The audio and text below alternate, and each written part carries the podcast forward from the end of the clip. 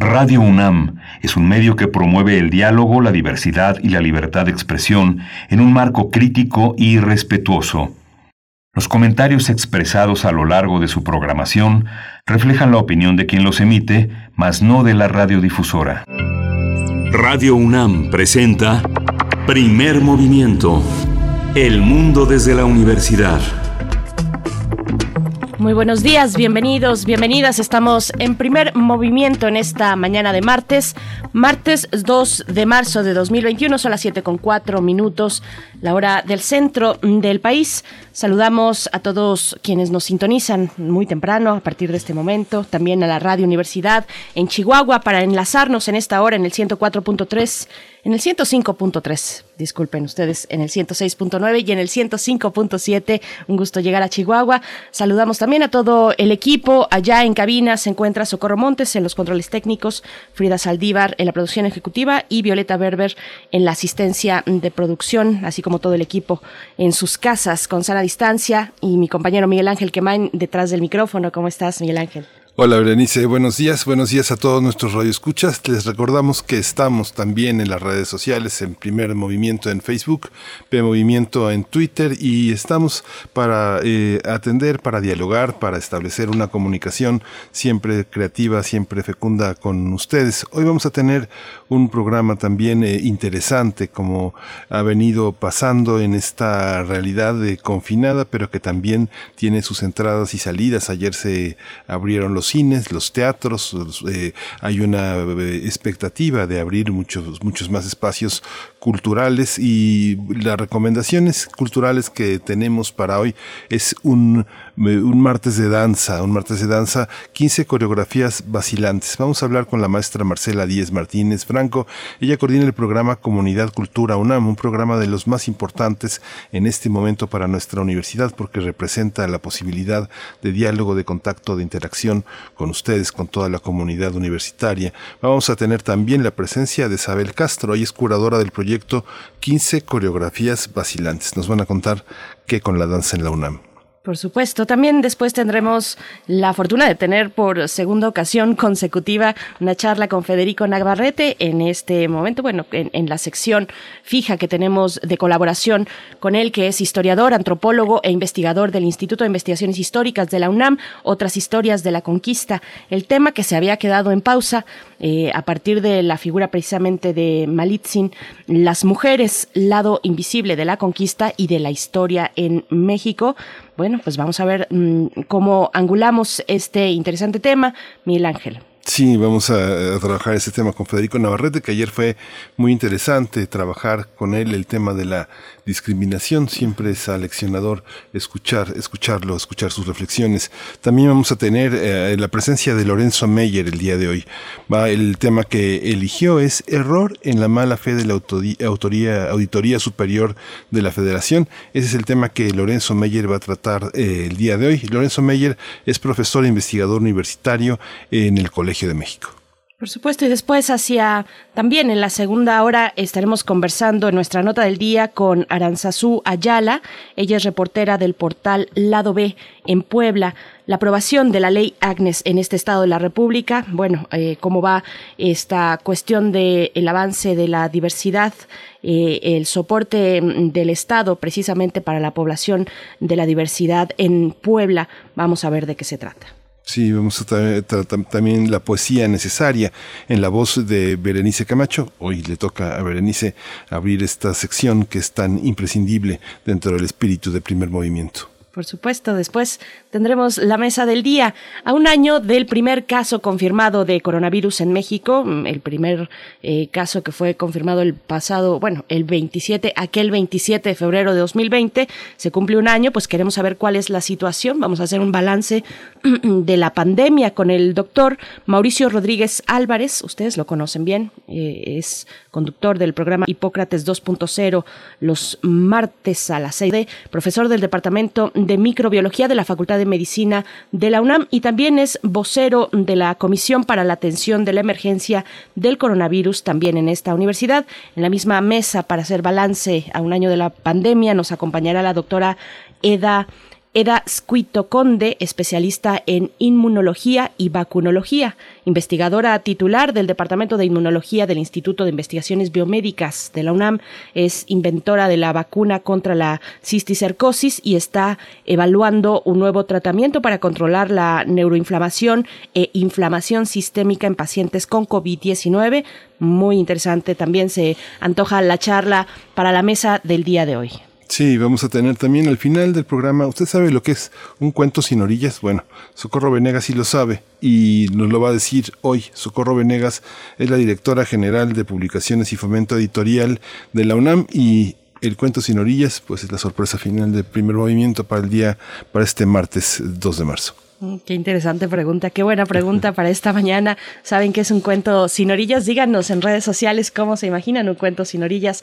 Arroba Movimiento en Twitter, Primer Movimiento UNAM en Facebook.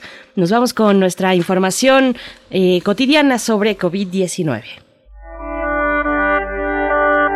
COVID-19. Ante la pandemia, sigamos informados. Radio UNAM. La Secretaría de Salud informó que el número de decesos por enfermedad de la COVID-19 aumentó a 186.152 lamentables fallecimientos.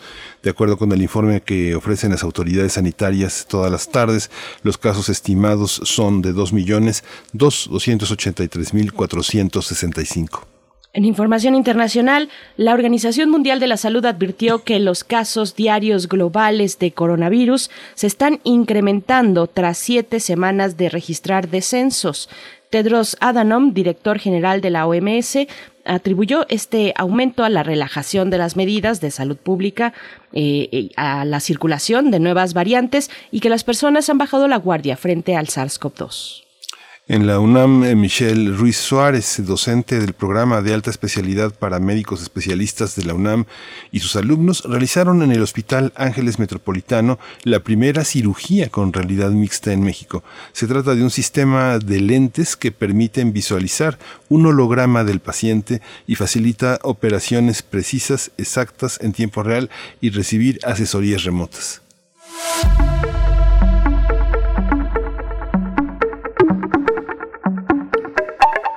Recomendaciones culturales para esta mañana, en realidad del 2 hasta el 5 de marzo, recomendaciones para toda la semana. Se realizará el foro El efecto de la pandemia en las prácticas culturales, reflexiones sobre los resultados de la encuesta nacional de hábitos y consumo cultural 2020. Este foro es convocado por la cátedra Inés Amor se realizará en cuatro sesiones de diálogos virtuales entre especialistas del sector. La primera sesión se llevará a cabo este martes a las 11 de la mañana con continuidades y rupturas. Ese será el tema, análisis general de los resultados de la encuesta y participan Eduardo Nibón, él es uno de los especialistas, eh, Ana Rosa Mantecón y Javier Ibacache. Lo va a conducir Paola Morán. La transmisión eh, será en vivo y estará disponible a través del canal de YouTube de la Cátedra Inés Amor. Así de sencillo. Del 2 al 5 de marzo, no se pierdan este foro, el efecto de la pandemia en las prácticas culturales, a partir de los resultados de la encuesta nacional de hábitos y consumo cultural, del cual, de la cual hemos hablado en este espacio ampliamente. Vamos a ir con música, una pausa musical a cargo de Sherry Lynn. Got to be real es la canción.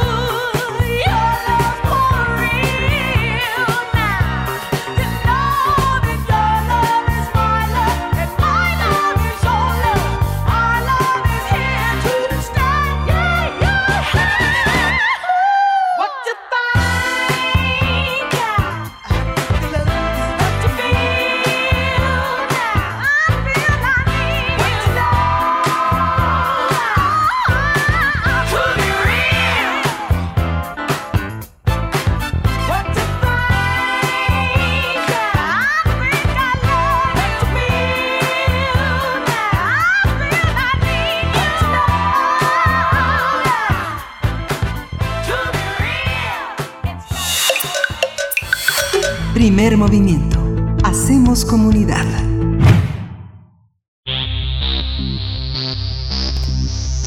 De festivales, ferias y más. Recomendaciones culturales. Con motivo de la pandemia por COVID-19, Cultura UNAM presenta Acción a Aislamiento. Acción plus aislamiento. 15 coreografías vacilantes. Es un ciclo concebido como una continuación de Acción plus aislamiento. 15 estrategias de liberación que se llevó a cabo en abril de 2020. Este nuevo ciclo comprende una serie de obras de videoarte que busca expresar el aislamiento a causa del confinamiento y cómo se puede liberar, cómo uno se puede liberar a través de la expresión corporal. Esta propuesta fue elaborada en conjunto por las direcciones de Teatro, Danza y Comunidad, Comunidad UNAM, eh, Comunidad Cultura UNAM, y se presentará durante el mes de marzo. Acción plus aislamiento, 15 coreografías vacilantes, está integrado por la presentación de 13 piezas digitales y serán transmitidas los lunes, miércoles y viernes a las 7 de la noche, los sábados a las 6, a la 1 de la tarde, a las 8 de la noche, a las 11 horas a partir del 1 de marzo en las plataformas de YouTube, de Teatro UNAM, eh, Stories eh, de Instagram. Otras dos piezas serán seleccionadas a través de una convocatoria dirigida a estudiantes de nivel medio superior de la UNAM. A su vez, se realizarán tres conversatorios con especialistas en movimiento y esto será los sábados 6, 13 y 20 de marzo a las 12 horas al mediodía y serán transmitidos por el live en las cuentas de Instagram de Teatro y Danza UNAM. El ciclo está dirigido principalmente a la comunidad estudiantil de prepas y CCH, pues se considera que acercándoles al arte de alguna manera puede contribuir a aliviarles o ayudarlos a hacer frente a la sensación de confinamiento y de exposición a un inminente peligro que hemos estado viviendo desde el año pasado. Sí, bueno, vamos a conversar en este momento sobre la convocatoria dirigida principalmente a alumnos de bachillerato de la UNAM. Este día, por mi parte, yo presento a la maestra Marcela Díez Martínez Franco y es coordinadora del programa Comunidad Cultura UNAM. Maestra Marcela Díez, gracias por estar aquí, bienvenida y gracias eh, por esta mañana, esta charla. Buenos días. Buenos días. Hola Marcela, buenos días. También está con nosotros eh, Sabel Castro. Ella es curadora del proyecto 15 coreografías eh, vacilantes. Buenos días, Sabel Castro. Gracias por estar aquí en Primer Movimiento. Buenos días, gracias a ustedes. Gracias, gracias a ambas. Bueno, pues empezamos esta charla, maestra eh, Marcela Díez, pues ¿Qué, ¿Qué, se propone con ella? ¿Cómo se fue gestando? Y también le pediría un contexto sobre cómo ha impactado la pandemia al sector de la danza. ¿Qué podemos comentar? Eh, eh, el gestar esta, esta acción viene desde la, dirección de teatro. Eh, por eso Isabel es la que empezó con esta curaduría. Lo interesante es el que se haya decidido trabajar en conjunto con la dirección de teatro y con Comunidad Cultura UNAM, dándonos cuenta todos, eh, yo estoy en contacto con los estudiantes por, por la naturaleza del proyecto que yo conduzco, que ellos en realidad necesitan mucho esta sensación de comunidad y expresar o ser empujados a expresar eh, sus, sus, sensaciones, su vivencia de la, de la pandemia. Eh, yo creo que para hablar del proyecto eh, per se, Isabel es mucho más adecuada porque ella hizo la curaduría. Yo puedo hablar de la, de la importancia que tiene con los estudiantes, que nosotros hemos notado que sí están interesados en todo lo que tiene que ver con, con la cultura, con las acciones culturales y que sobre todo están eh, se, se sienten atraídos a todo aquello que los involucra y por eso esta convocatoria es tan importante. Sabel Castro, precisamente 15 coreografías vacilantes. ¿Cómo se integraron estas 15 piezas? Son 13 piezas digitales, eh, es decir, hay una propuesta de videoarte implícita. ¿Cómo fue esta curaduría, esta hechura? Mira, pensando que iba dirigida especialmente a las estudiantes, a los estudiantes de prepas y CCH, que pensábamos o sabíamos por las encuestas que se han hecho que le están pasando bastante mal, pues eh, pensé en qué artistas podrían darles esta sensación de pertenencia, eh, de, comprensión, de empatía, quienes podrían inspirarles a participar en algo eh, que los instara y las instara a moverse, a liberarse, a relajarse.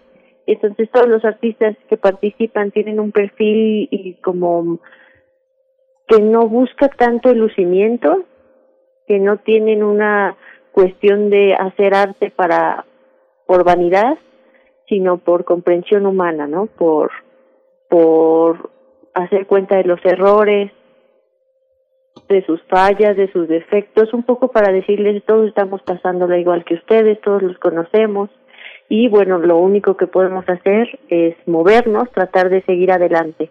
Entonces estas eh, artistas que participan tienen este perfil, digamos, como humano, empático, además que han tenido alguna experiencia que tiene eh, que ver con, eh, digamos, la interdisciplina, no solamente se han quedado en sus áreas, la danza o el teatro o la performance, sino que han intentado hacer algún tipo como de expansión de sus ámbitos. Y eso es, digamos, algunos criterios que me permitieron seleccionar a quienes participan. Sí, aquí la, este, esta, participación comunitaria en relación con las artes, eh, ¿qué, ¿qué significan, Marcela? Nosotros vimos, bueno, conocemos desde hace, pues, por lo menos 40 años el teatro, el teatro universitario, que es una, uno de los pilares de la interacción, de la formación, de esta experiencia que es cómo, cómo lo artístico, cómo se siente uno habitado por unos personajes, qué se siente dirigir a los propios compañeros, cómo retomar eh, nuevas experiencias desde ámbitos de la difusión cultural y no estrictamente desde el proyecto pedagógico, cómo se, cómo se, cómo se combinan, cómo se trenzan, sobre todo una de las artes más olvidadas que es la danza, ¿no? Parece que, que es una danza, una, un ejercicio muy especializado, se requiere profesores muy capacitados, no solo profesores entusiastas, sino ex bailarines, eh, gente que se haya preparado en algún centro de coreografía para evitar lesiones. ¿Cómo, ¿Cómo está parada la universidad frente a lo que ya se había generado en décadas anteriores?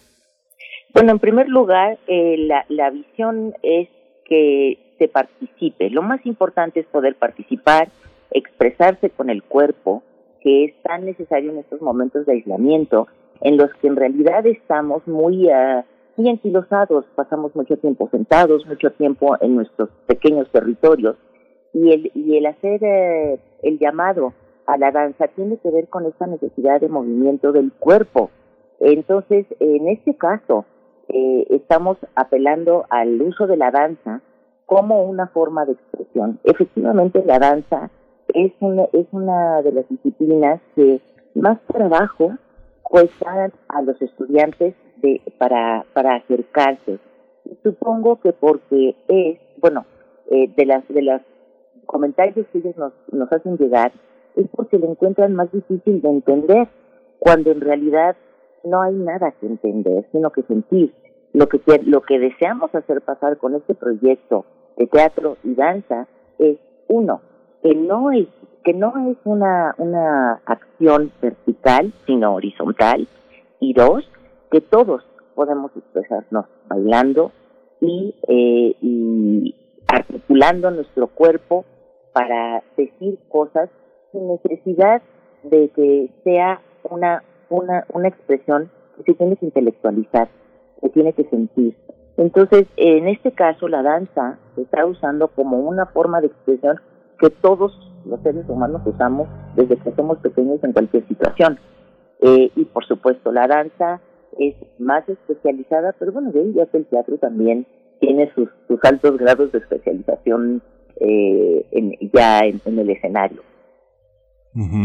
Eh, esta, este, este aspecto, Sabel Castro, ¿qué se queda adentro? ¿Qué se queda afuera? ¿En, ¿En qué consiste hacer una curaduría? Yo me recuerdo antes los curadores solo eran de museo, ahora, ahora los curadores son de todo, son como una especie de antologadores.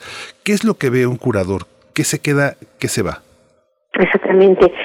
Pues la curaduría, como bien dices, en las artes escénicas es reciente, pero yo creo que es necesaria, porque cuando hablamos de curaduría estamos hablando de que hay alguien que intenta crear un universo que se comunique entre sí, alguien que organiza, que tiene un concepto que atraviesa toda la programación. Y eso muchas veces es lo que lo, nos distingue de los programadores que parecen más una especie como de seleccionadores de cosas que existen, ¿no? Eh, no en función de conceptos, no en función de una pregunta, sino a veces en función de un tema o de una temática.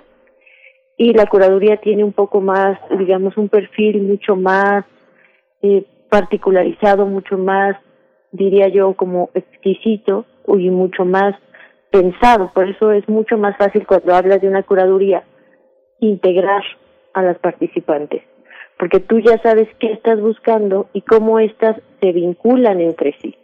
O sea, lo que pasa con una curaduría es que ninguna pieza se puede entender por sí sola, sino en relación con las demás. Por eso también propusimos hacer estos conversatorios con los especialistas los fines de semana, los sábados a las 12, porque ya tenían un poco eh, bases, ejes muy claros para poder interpretar o discutir de las piezas. Cuando yo presento una curaduría, quiere decir que digo cuáles fueron mis preguntas principales, cuáles fueron mis conceptos principales y cuáles fueron también las provocaciones y la los ejes que les di a las artistas, ¿no? Yo cuando yo los invito les digo un poco algunos criterios, en este caso todos los videos tienen que ver con la fragmentación corporal, con el movimiento y con la ruptura de la solemnidad. Entonces le doy estos criterios y a partir de eso todos crean eh, algo distinto a partir de los mismos criterios. Entonces, ¿qué queda fuera? Lo que no, no tendría mucho que ver con la curaduría, según como cada cual lo interprete, como cada artista tome lo que yo les digo, y queda dentro absolutamente todos, son absolutamente libres de crear en libertad, pues tomando eh, estos ejes como, como, como inspiración y como base. Sí. Maestra Marcela, Marcela Díez, eh, le pregunto, pues, ¿qué sabemos del sentir hoy de las y los chicos universitarios?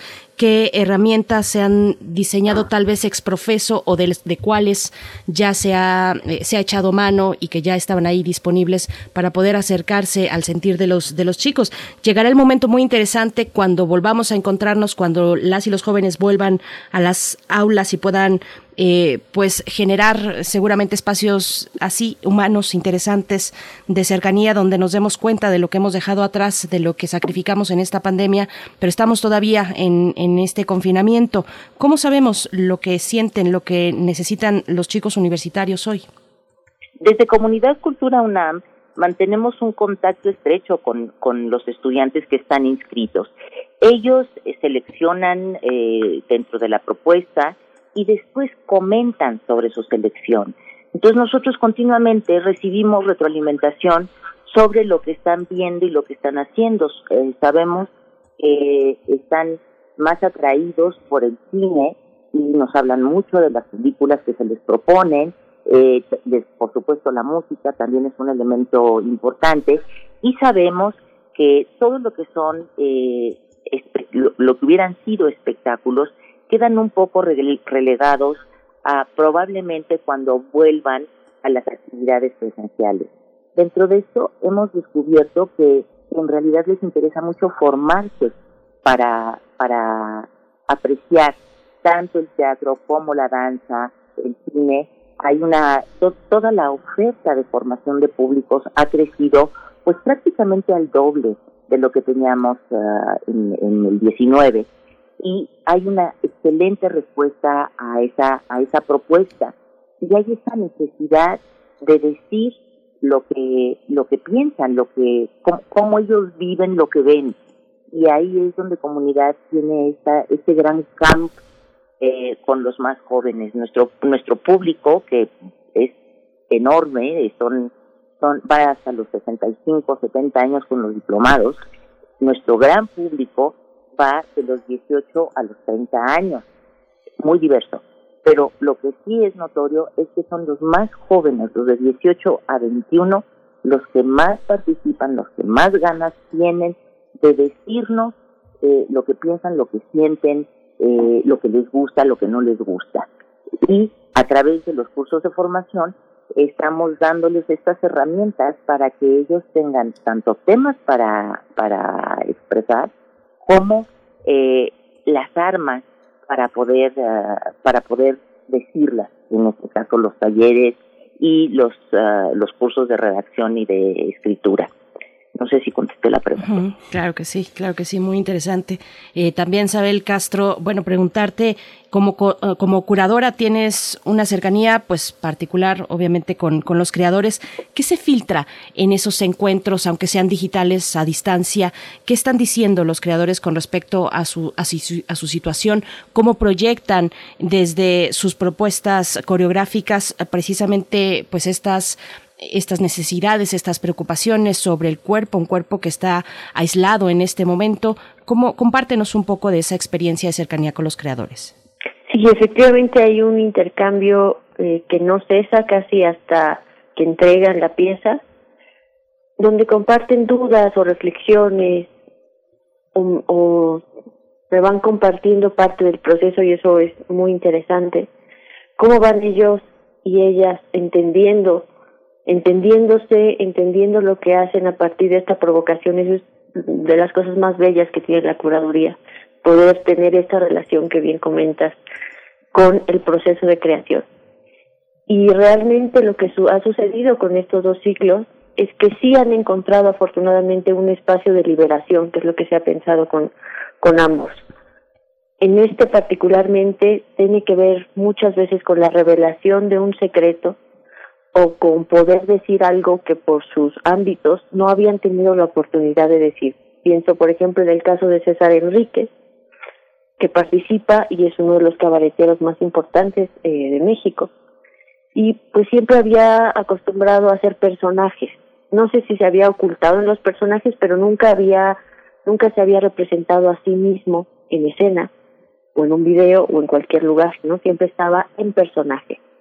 Entonces, esta oportunidad de poder quitarse la máscara y de decirle que también lo valoramos por quien él es, le, le abrió, pues si bien una herida, también una oportunidad para, para decir algo que él tenía ganas de expresar muchas veces, que tiene que ver con algo que es de su historia personal, de algo que, que le dolía y que con estos ejercicios de liberación por fin hizo una pieza basado en esta en esta herida y en este fin ya queda libre de ese de ese de ese peso y todos o la mayoría de los que participan en este ciclo también hay algo que revelan y que los libera. Y entonces en esa revelación pensamos que, que puede participar el contagio hacia la comunidad estudiantil porque por fin quizá sientan que, que nos importa porque nos importa mucho que ellos nos digan cómo están honestamente la estoy pasando muy mal o la estoy pasando bien, no sé, creo que ha sido muy fuerte que tengan que abrir sus cámaras y revelar dónde viven y revelar con quién viven y las condiciones en las que viven y verse todo tiempo frente a la cámara en una etapa que no nos gustamos mucho quizá. Entonces es como vamos a decirnos todos la verdad y vamos a abrazarnos y vamos a reírnos juntos. Eso es lo que ha creo que ha imparado mucho la pandemia, la necesidad de comunicarnos y de participar de esto en comunidad. Una de las dificultades que se tienen con, eh, con, con, esta labor como la que haces Marcela Díez Martínez Franco es, eh, es, es complejo porque te has enfrentado como a muchos de a muchos desafíos con comunidades muy distintas pero crear públicos eh, parece que la pandemia la pandemia ha, ha modificado muchas eh, muchos conceptos que se tenían de crear públicos. Pareciera que crear públicos son personas que van a adquirir una especie de entusiasmo por ir a los teatros comprar su boleto y sentarse una o dos horas a ver algo. Pero ¿Cuáles son los públicos con los que ustedes se han encontrado en las prepas y en los CCHs? Muchos de los jóvenes que están ahí, e incluso en la licenciatura, nunca han estado en un teatro, nunca han visto una coreografía y no te pueden decir en la licenciatura que lo he encuestado, que lo he visto, no te pueden decir el nombre de un coreógrafo. ¿Cómo, es, ¿Cómo es esta creación de públicos? Una vez que participan, ¿se olvidan o hay una posibilidad, alguna metodología que permita que tengan continuidad en ese tipo de experiencias, Marcela? Mira, eh, lo, lo que dices es, eh, es muy importante, porque esto que acabas de decir, por ejemplo, de ya que están en licenciatura, no tienen idea de un título, es totalmente cierto. Aquí lo, lo interesante es poder lograr esa chispa de, de descubrir que en los escenarios no están pasando cosas que son ajenas a ti, sino todo lo contrario. Y creo que una vez que tocan esa, este, podemos tocar esa fibra, no se van nunca más. Eh, la, la función de esta creación de públicos no es eh, exactamente que vayan a los escenarios, que por supuesto sí es lo que deseamos, eh, sino que podamos tocar esa chispa de comprender que a través de las artes nos están hablando de nosotros mismos.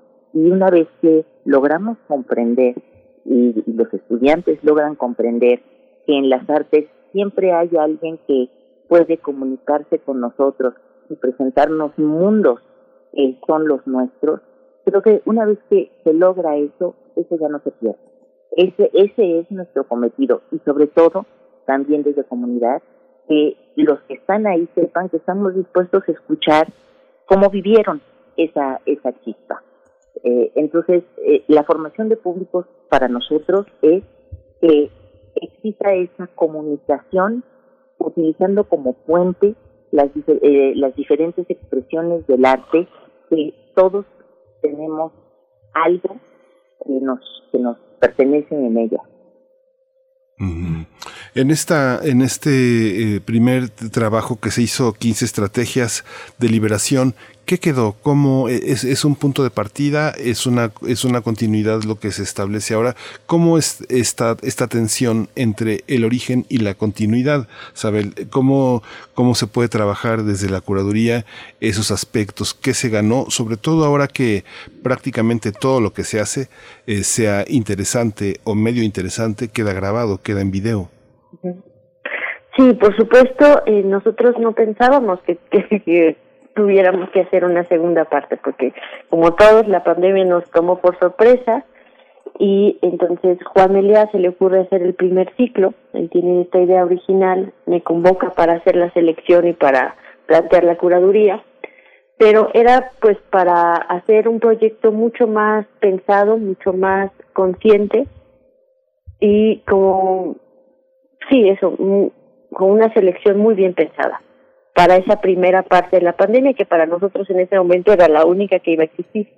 Y entonces era importante en ese primer ciclo decir eh, cómo había afectado el confinamiento a las artistas, darles una vía de expresión de esa primera sensación pandémica de tener que encerrarnos inmediatamente porque corrías muchísimos riesgos al salir, ¿no? Lo vivimos todos. Pasa el tiempo, la pandemia no se acaba y entonces empezamos a experimentar unas nuevas sensaciones comunitariamente, ¿no? Y yo creo que una de las sensaciones que compartimos era la incertidumbre, ya no sabíamos si esto algún día va a acabar, qué va a pasar, ya no, o sea, es igual de peligroso salir, pero cada vez es más necesario, ya no podemos estar todo el tiempo en la casa. Entonces, esta segunda parte sí tiene que ver con la continuidad, pero más bien con la progresión o con la evolución de las sensaciones, con el cambio de sensación de lo que pasaba lo que sentíamos en abril del año pasado y lo que estamos viviendo ahora, que tiene mucho más que ver con esta cuestión de la incerteza, el que si vamos a volver un día a los escenarios, en el caso de las artistas, no vamos a volver de la misma manera, todo se reconfiguró, fue un punto de inflexión muy importante, tuvimos que dialogar con otras áreas, con cosas que no habíamos contemplado, tuvimos que, que aceptar muchas cosas de nosotras mismas que a veces ni nos daba tiempo o, o realmente podíamos esquivarlo con el día a día, con nuestras actividades. Entonces, este segundo sí tiene que ver con una progresión, se comunica con el anterior ciclo, pero tiene muchos contrastes, justamente porque no estamos en la misma época pandémica. Digamos, el primer ciclo, si te dijera una diferencia, es mucho más contemplativo y este es mucho más dinámico. En el primer ciclo vamos a encontrar mucho, muchos silencios y en este ya tienen mucha necesidad de decir. Ahora los videos están acompañados por mucha voz. Entonces así, me parece que se puede hacer un buen ejercicio de comparación entre ambos ciclos, pensando en esta evolución eh, a partir de lo que ha pasado en la pandemia. Bueno, y es que nos vamos acercando, eh, maestra Marcela Díez, a ya cumplir un año de, encierro, de confinamiento, y, hay pues un desgaste implícito, eh, eh, es difícil mantener los ánimos en, en, las y los estudiantes. ¿Cómo ha sido esto, esta preocupación, Marcela Díez? Eh, ¿Han detectado ausencias, desgana? Tal vez nos interesa, por supuesto, mucho saber de la de aquellos que están abandonando, pues, no esta, esta, esta lucha, esta su cercanía con la comunidad universitaria. ¿Cómo, cómo ha sido esto, Marcela? Es cierto, sí hay, sí hay un desgaste, hay un cansancio de la pantalla eh, y los estudiantes lo, lo acusan. Entonces, eh, la lucha es, es doble porque no tan solo eh, ya era una todo, todo un ejercicio querer que se acercaran a, a, la cultura y las artes escénicas, sino mantenerlos eh, ahí eh, con un interés hoy en día no solamente es un tema de interés, es un tema de cansancio, de cansancio ante la pantalla, de cansancio del cotidiano. Por, eh, entonces, las acciones que, que tenemos que estar continuamente eh, buscando, ensayando eh, para mantenerlos ahí son múltiples. Por eso a mí este proyecto me parece me parece precioso porque en primer lugar es un proyecto común de la danza, del teatro y pensando en la comunidad. Tenemos a los artistas que tienen esta necesidad de expresarse, pero lo bonito de este proyecto es que es el querer involucrar a los estudiantes y decirles, no tienes que ser un profesional, tú también puedes hacer todas estas cosas. Lo que notamos eh, en, conforme pasa el tiempo es esta necesidad de ser escuchados, de que les estamos haciendo caso, de que sí sabemos quiénes son, eh, comunidad hacemos un esfuerzo enorme por llamarlos por su nombre cuando les mandamos un correo y decirles, sí, notamos que te gustó el, el, el, taller que se presentó de teatro. Eh, los, eh, tienen esta necesidad de no sentir que están aislados en su mundo. Entonces, eh, sí es uh, para ellos muy difícil porque se sienten cada vez más aislados. Y, y no es que se sientan, están. Eh, ya ha pasado prácticamente un año. Entonces, eh, lo que, como dice Isabel, fue una cosa que todos pensábamos que iba a pasar, pues se está tardando en terminar. Pero creo que el, el que el que queden algunos, porque muchos han dejado de visitar la página. Eh, ¿Y por qué han dejado de visitar la página? Porque seguramente piensan que no les estamos ofreciendo ninguna ninguna obra de teatro, ninguna ninguna obra de, coreográfica, porque no, pues porque es la verdad. Eh, creo que hay esta noción de, pues no sé para qué entraría. Sí seguimos en contacto con ellos con la lectura y con otros y con otros eh, temas como música y cine, pero sí es totalmente cierto que ha sido muy difícil y es eh, mantenerlos interesados en cierto tipo de, acciones.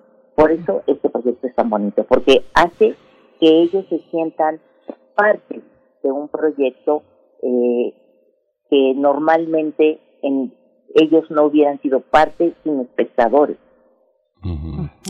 Pues muchísimas gracias. Eh, estas propuestas que vienen de, la cultura universitaria, pues son muy interesantes porque prácticamente en este momento toda la comunidad eh, universitaria está participando y a través tuyo, Marcela, este contacto con los estudiantes, pues es fundamental. Ojalá, ojalá tengan una gran convocatoria y bueno, los vamos a estar, los vamos a estar siguiendo y les agradecemos mucho Sabel Castro, que se hayan dado el tiempo de esta mañana para contarnos. Ya está toda la información en redes sociales y bueno, estén seguros que pues somos parte de esto, de esta aventura, de esta aventura creativa, intelectual y festiva.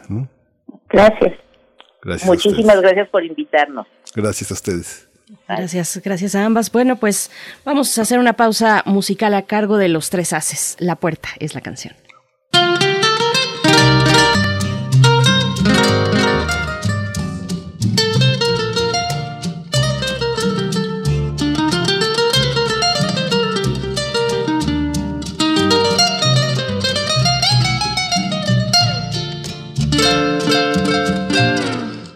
Puerta se cerró detrás de ti y nunca más volviste a aparecer. Dejaste abandonada la ilusión que había en mi corazón por ti. La puerta se cerró detrás de ti y así detrás de ti fue mi amor. Creyendo que podría convencer a tu alma de mi padecer. Pero es que no supiste soportar las penas que nos dio la misma adversidad, así como también nos dio felicidad, nos vino a castigar con el dolor. La puerta se cerró detrás de ti y nunca más volviste a aparecer. Dejaste que había en mi corazón por ti.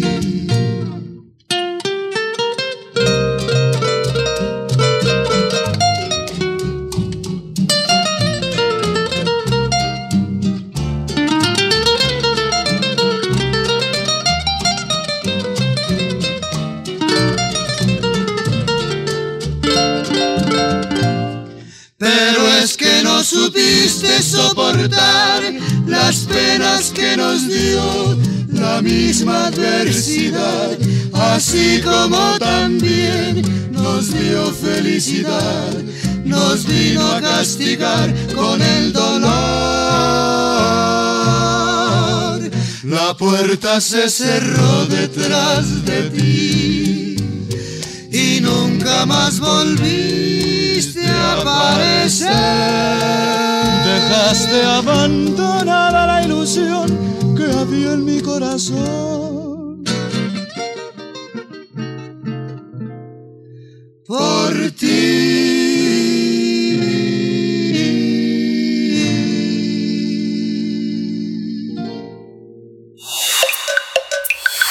Primer movimiento. Hacemos comunidad.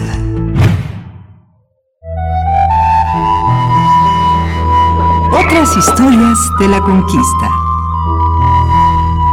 Ya nos acompaña Federico Navarrete del otro lado en la línea. Las mujeres, el lado invisible de la conquista y de la historia es el tema para esta sección. Federico Navarrete, si no lo saben, les comento, es historiador, antropólogo es, y, y también es investigador del Instituto de Investigaciones Históricas de la UNAM. ¿Cómo estás, Federico? Qué gusto y qué privilegio escucharte por segunda ocasión en la misma semana. ¿Cómo te encuentras esta mañana? Hola, Berenice. Buenos días, Miguel Ángel. Buenos días, Federico. Eh, Ya nos has de soñar, querido conversar Federico. con ustedes. Ya nos hace soñar, te, te escuchamos. Pues miren, justamente el, tema de hoy es una es una continuación de la conversación que tuvimos ayer eh, sobre problemas de discriminación, que hablamos de la discriminación de género y la discriminación racial, cómo se habrían com- combinado en nuestro país. Y esta es una de las hipótesis que, que he estado desarrollando en mis investigaciones sobre la conquista, que tiene que ver justamente con, con varias cosas que sucedieron en 1519, muy rápido, y que han de alguna manera continuado hasta, hasta el presente en nuestro país, ¿no? En 1519, desde que llegaron los expedicionarios españoles, Hernán Cortés, los que llamamos conquistadores a, Mesoamérica, les regalaron eh, muchísimas mujeres. Como, como decíamos ayer, muchas de ellas eran cautivas, esclavas, que fueron obsequiadas contra su voluntad y que pues estaban destinadas a ser eh, pues servidoras de los españoles a satisfacer sus necesidades físicas y sexuales que fueron utilizadas como tal de una manera pues bastante violenta en ciertos casos suponemos en otros quizá menos pero bueno siempre había este elemento de coerción porque eran cautivas no podían elegirlo y otras mujeres fueron dadas como como parientes como mujeres libres que de alguna manera establecían una relación con los españoles.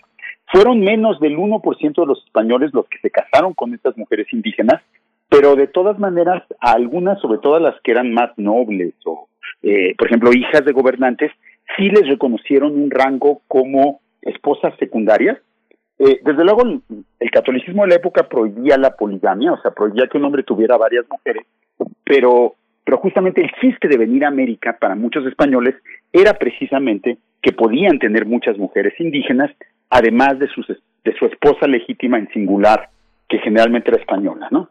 Entonces, como se conjuntaron estas las prácticas mesoamericanas de que se suelen llamar de intercambio de mujeres, es decir, que los diversos grupos humanos establecían parentesco por medio de las mujeres que, quedaban en matrimonio a sus amigos y aliados, incluso a sus enemigos, se combinó esa tradición mesoamericana con la tradición española del uso del trabajo y de los cuerpos de las mujeres no blancas, indígenas o africanas, que pues se supone eran más disponibles sexualmente que las mujeres blancas, ¿no? Esta es una, una que es de raza y de género, ¿no? Y entonces, el, el, la, digamos que esta combinación que empezó en 1519 de estas dos tradiciones fue muy exitosa. Tan exitosa fue que le podemos atribuir en primer lugar el éxito mismo de la conquista. O sea, siempre hay una especie de idealización de los conquistadores eh, que pues que se centra mucho también en paradigmas claramente masculinos, inclusive machistas, de que eran así hombres de acción, muy valientes, que superaban todas las adversidades con su fuerza física y con su entereza viril, por decirlo de alguna manera, pero en realidad, pues, en 24 de los 26 meses que vivieron en Mesoamérica, en realidad yo diría que en los 26 meses, básicamente los españoles no vivieron de su propio trabajo, sino del trabajo de las mujeres que los acompañaban. Ellas les daban de comer, ellas los cuidaban, ellas los sanaban cuando enfermaban, ellos curaban sus heridas cuando pues, eran lastimados en el combate, ellas satisfacían todas sus necesidades. Entonces no es aventurado afirmar que los españoles sobrevivieron gracias a las mujeres mesoamericanas y que si pudieron conquistar lo que llamaron luego Nueva España, y es bastante dudoso que lo hayan conquistado propiamente, más bien se aliaron con los indígenas y juntos ganaron una guerra, pero si los españoles pudieron estar ahí después de 24 meses de vivir sin producir sus propios alimentos, sin un sustento material sólido, fue pues gracias al trabajo y al cuidado que les dieron estas mujeres mesoamericanas que los acompañaban. Eh, ahora bien, eh, creemos entonces que este trabajo fue fundamental y que es una parte muy importante de nuestra historia porque fue decisivo en la conquista. Y sin embargo, Hernán Cortés, que escribió sus cartas de relación eh, mientras hacía la propia conquista y cuya versión pues es la base de nuestras historias oficiales de, esos eventos, por, por así decirlo, Hernán Cortés nunca menciona a las mujeres de servicio más que cuando se mueren o cuando les sirve para de alguna manera explicar sus propias acciones. Pero nunca eh, reconoce la importancia de ese trabajo de cuidado, de alimentación, de, sanación, de curación que hicieron las mujeres para los españoles. Y pues desde, desde, entonces, pues todos lo hemos ignorado porque pues, en primer lugar porque le hemos creído a Cortés, ¿no? Que ese quizá fue nuestro primer error, pero más allá de creer las mentiras o la, eh, las exageraciones de Cortés o las omisiones de Cortés, el punto es que es muy fácil eh, omitir en general este papel femenino en la historia, ¿no? La historia generalmente la escriben en el momento, las, los documentos, las crónicas son escritos por varones y de alguna manera la misma profesión histórica ha asumido una posición androcéntrica que le atribuye a los varones todo lo importante y que pues da por sentado que las mujeres están ahí detrás haciendo otras cosas, pero que esas cosas no son importantes. Entonces, nos parece importante que Hernán Cortés negoció con el gobernante de Tlaxcala o que Hernán Cortés ganó tal batalla. Pero no nos parece importante que Hernán Cortés lo alimentaba una mujer, le traducía a otra mujer, tenía relaciones sexuales con otras tantas mujeres y sobrevivió de sus heridas gracias a la curación que le hizo tal otra mujer. Eso lo damos por sentado. Y, y desde entonces, desde 1519 hasta hoy, de alguna manera se creó una relación colonial en, en la Nueva España y luego en México, en que el trabajo de las mujeres de origen indígena sigue siendo fundamental para la supervivencia de nuestra sociedad. Las mujeres que realizan estas labores de cuidado doméstico en muchos hogares que no son suyos, las mujeres que realizan servicios de cocinar, de limpieza, en pues en, en muchos lugares, hogares privados, pero también en instituciones públicas, todo este trabajo sigue siendo fundamental y a la vez sigue siendo profundamente ignorado y devaluado. Eh, en ese sentido, yo marcaría inclusive una continuidad con todas las eh, pues mediaciones que puede tener entre lo que pasó en 1519 y una película como Roma de, Alfonso Cuarón, ¿no? De que, que tan reciente. En esta película, por primera vez se visibiliza el trabajo femenino indígena. Por primera vez hay una película en que la protagonista es precisamente el mismo tipo de mujer que fue protagonista de la conquista y a la que se le escamoteó su, su protagonismo en la conquista, ¿no? Porque los varones negaron su trabajo y su importancia. Y entonces es impresionante que sea casi 500 años después que hay por primera vez una película en el cine mexicano cuyo personaje central son estas mujeres. Estas mujeres que desde hace 500 años han ocupado una posición clave en nuestra sociedad, pero que a la vez es hecha invisible por los prejuicios de género, que hacen, nos hacen pensar que el trabajo de las mujeres importa menos, pero también por los principios, por el racismo de alguna manera, que hace aún más fácil que el, trabajo el trabajo de, de estas mujeres es doblemente invisibilizado por su género y por su raza. Y, y lo que se ha creado en nuestra sociedad es una relación colonial en que tanto los hombres blancos o mestizos como las mujeres blancas y mestizas en situaciones más privilegiadas dependemos del trabajo nada privilegiado de estas mujeres que a la vez son nos resultan invisibles, ¿no? O de las que casi no nos gusta hablar, por así decirlo, ¿no? Entonces creo que el 500 años, pues quizá ya sea tiempo suficiente para, para romper este silencio, pero inclusive en la película de Roma, que por otro lado, pues tuvo este gran mérito de abrir este tema y de mostrar a al personaje de Cleo, la primera empleada doméstica, como una protagonista, a mí me parece que el final me decepcionó, porque al final Cleo dice, cuando después de que salva a los niños de, ser ahogados, a los niños de, de la familia en la que trabaja, les comienza, les confiesa a los niños que ella no quería tener su propio hijo. Con eso, de alguna manera, se condena ella misma a ser para siempre la no mamá de esos niños es decir, a darles todo el cuidado que su madre es patentemente incapaz de darles, pero nunca ser su madre y no tener ella sus propios hijos. Entonces, tristemente, esa renuncia de Cleo, 500 años después, vuelve a confirmar eso que sucedió en la conquista, que de alguna manera este tipo de mujeres, las mujeres indígenas dedicadas al trabajo doméstico, no tienen derecho a tener sus propios hijos, a tener su propia vida, a tener su propia familia, a tener su propio hogar, sino que el bienestar de los que no son como ellas, en este caso de la familia de, clase media de la colonia Roma que, que, que, que contrata a Cleo, es más importante que su bienestar individual y ellas deben de alguna manera sacrificarse para el bienestar de la familia. Entonces, de alguna manera, esa es la misma relación colonial que se estableció en 1519 cuando los españoles recibieron a las primeras mujeres mesoamericanas entre comillas, como regalos. Y creo que pues es momento de que justamente ahora que viene el 8 de marzo y el Día de la Mujer y todas las reflexiones sobre género, pues me parece que es muy importante que examinemos estas historias ocultas del género en, en nuestro país. Así es, así es, eh, Federico Navarrete. Yo me quedo pensando, y bueno, ya no nos da demasiado tiempo, pero me quedo pensando en aquellas actividades que son consideradas socialmente importantes o relevantes tanto antes como durante y también después de la conquista. ¿Cómo, cómo, y dejaría tal vez esta pregunta abierta, cómo se transitó, eh, cómo transitó esa relevancia del espacio de lo doméstico al espacio eh, y, se cortó, digamos, en algún momento. Lo doméstico no siempre fue tajantemente privado, entendería yo, o lo dejaría ahí como una incógnita, porque lo doméstico tiene este peso precisamente eh, social eh, de gran relevancia, pero en algún momento se, se relegó a un espacio que es privado, que es privado y que no podemos ver y que ahora con la pandemia, trasladándolo pues a nuestros días, pues la pandemia nos ha dado la oportunidad de abrir las, las las, los hogares del mundo y ver lo que está ocurriendo al interior.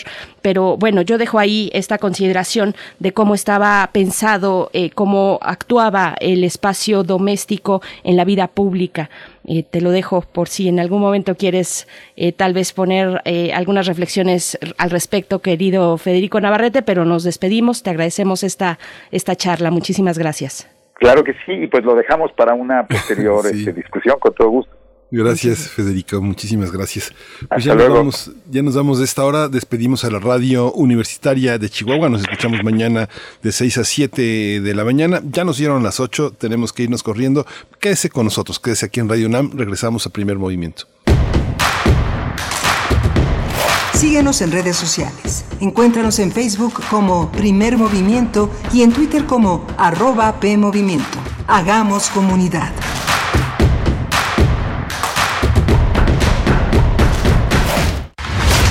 Acciones UNAM 2021. En esta pandemia, la Universidad Nacional ha trabajado intensamente en beneficio de la población. Colabora en el área médica de la Unidad Temporal de Atención COVID-19 Centro City Banamex, donde el personal especializado, médicos y enfermeras universitarios brindan apoyo de primer nivel con sentido humano. Acciones UNAM. Somos la Universidad de la Nación. En Morena seguimos haciendo historia y estamos listos para seguir luchando por un país más justo e igualitario. Nos mueve la fuerza, el entusiasmo y las causas de la gente para demostrar de nuevo que el pueblo es el que manda y juntos consolidar la cuarta transformación. Este movimiento le pertenece a millones de corazones unidos en un mismo sentimiento, el compromiso de transformar a México. Juntos vamos a defender la esperanza. Morena. El crimen organizado avanza, los jóvenes sin oportunidades, desempleo en aumento. Es el México del retroceso de Morena. Llegó la hora de corregirlo. El PAN gobierna mejor y gobierna para todas y todos. En Guanajuato, más de 11.000 empleos se recuperaron en solo tres meses tras la pandemia. El estado más seguro para vivir es Yucatán. Tamaulipas apuesta por energías limpias y renovables. En Baja California Sur, la inversión extranjera creció 21%. Habla Marco Cortés, presidente nacional de PAN. Cambiemos hacia el futuro. Únete a Acción por México. Partido Acción Nacional. Esta mañana en el centro de la ciudad. Ay, mi Elenita, deberíamos organizarnos y hacer algo por el Estado de México. Así es, Emanuel. Por eso es importante que todas y todos participemos. El próximo 6 de junio en el Estado de México elegiremos diputaciones locales e integrantes de los ayuntamientos. Participa. Ya sabes qué hacer. IEM, Instituto Electoral del Estado de México. Ya sabes qué hacer. Te invitamos a seguir la transmisión del curso Las ciudades de Tenochtitlan y Tlatelolco. Surgimiento, conquista y recuperación que impartirá Eduardo Matos Moctezuma los días 17 y 24 de febrero y 3 de marzo a las 17.30 horas en el canal de Cultura en Directo.unam en, en YouTube. Más información en grandesmaestros.unam.mx o escríbenos a grandesmaestros.unam.mx. No te lo pierdas, en el marco de actividades conmemorativas a 500 años de la conquista. Invita el programa Grandes Maestros de Cultura UNAM. Hoy hay tanta información que es difícil identificar la que es útil y se ayuda a tomar mejores decisiones. Publicar noticias falsas, rumores y mentiras nunca fue tan común. Y todo eso afecta nuestra vida. En cambio, la información cierta, verificada y confiable puede salvar vidas. Busca fuentes confiables, compara, investiga bien, no te quedes con lo primero que te cuentan. Conoce más en INE.mx y es.unesco.org. Contra la desinformación, contamos todas, contamos todos. INE. El 2020 fue el año del cambio, pero no del que esperábamos. Cambiamos nuestra forma de estudiar, trabajar y salir. Cambiamos para sobrevivir, para salir adelante. En unos meses estoy segura de que juntas vamos a cambiar a quienes hoy están tomando malas decisiones, porque ellos no cambiaron. Se quedaron en el pasado y eso le está haciendo mucho daño al país. Sigamos cambiando por el bien de México. Es momento de comenzar la evolución mexicana. Movimiento Ciudadano. En el PRI queremos que México crezca, que las mujeres vivan seguras, que los jóvenes sigan estudiando, que las y los mexicanos tengan salud, medicamentos y estabilidad, En el PRI trabajamos por las mujeres, por los jóvenes, por los estudiantes, por los adultos mayores, por las familias de México. PRI, el Partido de México. Encuentra la música de primer movimiento día a día en el Spotify de Radio UNAM y agréganos a tus favoritos.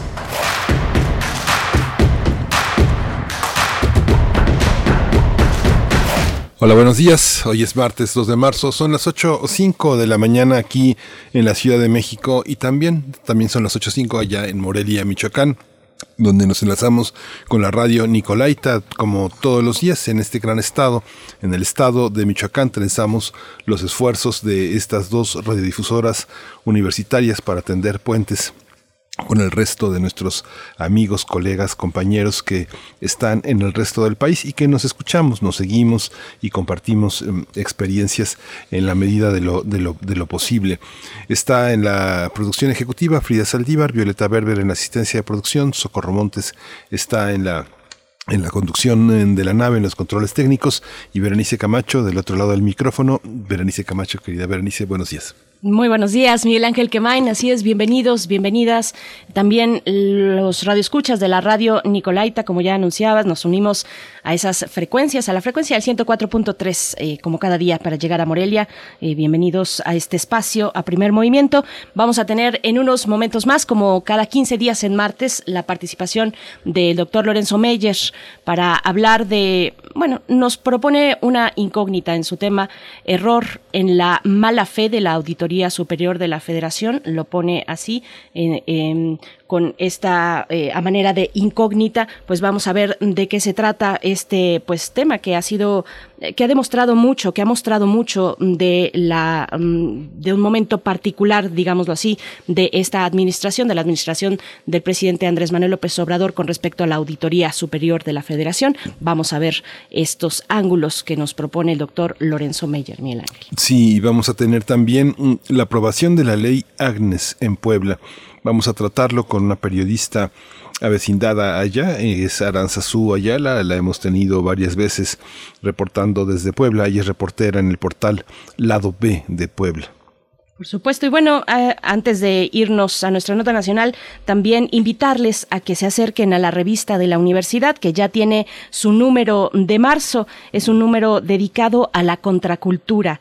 Eh, la contracultura en estos momentos, mm, donde en estos momentos de encierro, de pandemia, y es una manera también, un acercamiento a directamente una colaboración con el Museo Universitario del Chopo, que finalmente es el espacio donde se han depositado desde, desde su inicio, pues, estas expresiones contraculturales. Bueno, ya desde la palabra, desde este concepto de contracultura, pues ya podríamos abrir un debate interesante y cómo se manifiesta un concepto como este, una actividad como esta, la contracultura en estos tiempos de pandemia. Pues bueno, es como siempre muy diverso, muy diversos los temas que propone la revista de la universidad como en cada número. Acérquense, revista de la universidad.mx en su versión digital, donde podrán encontrar pues eh, todo tipo de intervenciones, desde intervenciones gráficas o muestras gráficas, eh, poesía, por supuesto también, está el dossier,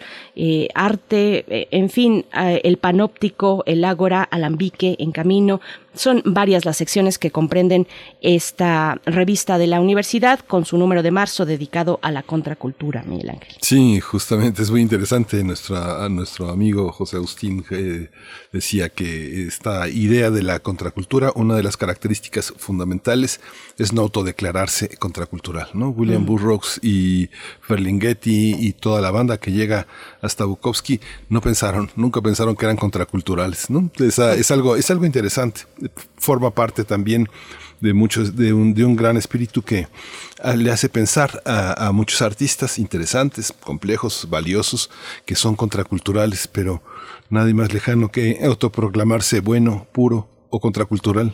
Así es, también pasa un poco con los artistas, con los hackers, también aquí hemos tenido esa conversación, autonombrarse hacker, pues no, más bien es la comunidad la que te otorga ese estatus. Pues bueno, ahí está esta recomendación, más recomendaciones desde nuestra universidad para ustedes ahora en este encierro, para todos nosotros, Contracultura, el nuevo número, el número de marzo de la revista de la universidad. Y pues creo que nos vamos ya directamente con el doctor Lorenzo Meyer. Vamos. Primer movimiento. Hacemos comunidad. Nota Nacional. Doctor Lorenzo Meyer, muy buenos días. Es nuestro deseo de tener buenos días, aunque sea en estas circunstancias. Gracias por estar aquí en este espacio. Error en la mala fe de la Auditoría Superior de la Federación es la incógnita con la que abrimos este, esta charla, Lorenzo Meyer. Berenice, buenos días. Miguel Ángel, buenos días. Buenos días, doctor. Eh, le puse ese signo de interrogación porque realmente es una cosa tan eh, eh, evidente, tan tonta, por eh, llamarlo de alguna manera, que no, pues, no me cabe que sea mala fe, porque quien hace cosas de mala fe eh, espera que, bueno, le funcionen. Y aquí, cuando se comete el error que la Auditoría Superior de la Federación cometió en relación a los cálculos de el costo de haber cancelado el aeropuerto de Texcoco, lo hace de una manera tan torpe, pues entonces probablemente no hubo eh, mala fe, porque un error de esa naturaleza eh, o quien de mala fe actúa y comete ese error es tan tan torpe que realmente no pudo haber llegado a ser empleado de la auditoría. Entonces yo le concedo la posibilidad de que haya sido un error, porque está tan mal hecho que no puede entrar dentro de un proyecto de mala fe. Y entonces veamos lo que ya todos sabemos que pasó. La Auditoría Superior de la Federación es una institución que tiene alrededor de 20, 21 años de existencia. Creo que su nacimiento es en 1999 eh, y la idea es eh, pues muy apropiada, muy buena y tiene que mantenerse, mm, aunque sea en otra forma, pero para siempre en lo que es un gobierno moderno. Alguien tiene que vigilar y vigilar muy de cerca el eh, gasto que se hace con los dineros de la ciudadanía y que en el caso mexicano, por tradición, una mala tradición, pues eh, los encargados de administrar ese gasto lo hacen eh, o se lo roban parte de eso o lo hacen eh, mal. Entonces ese eh, esa posible debilidad del poder ejecutivo, de las secretarías de Estado, de en fin, toda la gama burocrática que cabe dentro del gobierno federal, pues puede tener errores y puede tener eh, francamente actos de corrupción. ¿Quién los vigila? Ahora, en este gobierno, el presidente una y otra vez dice que no va a permitir actos de corrupción, entonces el presidente está vigilando a sus eh, empleados, eh, pero no es suficiente debe de haber una eh, instancia ajena al presidente y esa es la auditoría. La auditoría que pertenece al poder legislativo tiene que estar echando un ojo todo el tiempo a dos cosas. Una, que no se roben el dinero y cuando eh, se lo roban lo hacen a veces de manera muy sofisticada como fue la estafa maestra. Se hacen eh, demandas de gasto, se crean empresas que en realidad no existen, se les transfiere a ellas el dinero eh, y luego desaparece. Bueno, la auditoría se dio cuenta de eso. No esta, auditor, eh, no esta auditoría, sino la anterior.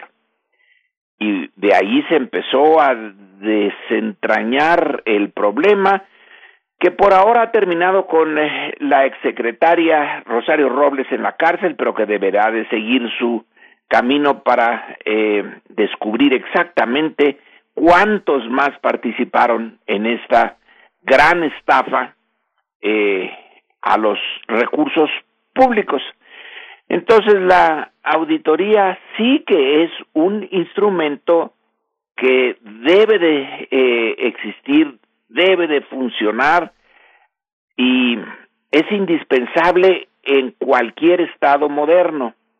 Entre más bien funcione el aparato burocrático del Estado, mejor eh, y para que funcione mejor se necesita siempre auditorías en Estados Unidos, en las potencias europeas occidentales, en todo el mundo existe este eh, sistema. Y bueno, lo que ocurrió hace unos días es que la Auditoría Superior de la Federación presenta un informe y aquí es donde quiero poner uno de los eh, subrayar. En cuanto se dio a conocer el informe, salió una eh, verdadera cascada, un tsunami de eh, críticas, pero críticas alborozadas, contentas, eh, dando eh, realmente gritos de alegría, diciendo, qué paliza, qué paliza le puso la Auditoría Superior de la Federación al gobierno de Andrés Manuel López Obrador y luego alguien más.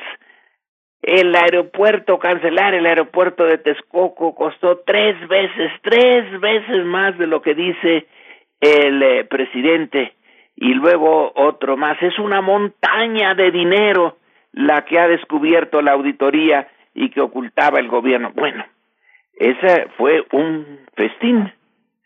Y eh, resulta que todo fue un mal cálculo de la auditoría, que como dijo el secretario de Hacienda, eh, pusieron las cifras brutas por las netas y ningún auditor que se precie de ser medianamente competente hace eso. Entonces, pongo aquí el otro punto interesante. El primero es este festín, eh, que les duró poco, pero eh, ¿cómo lo celebraron?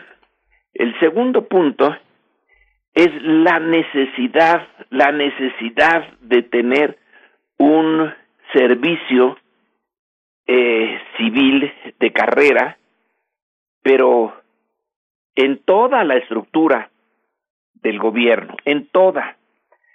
Tener a los profesionales de esto, lo cual no es sencillo.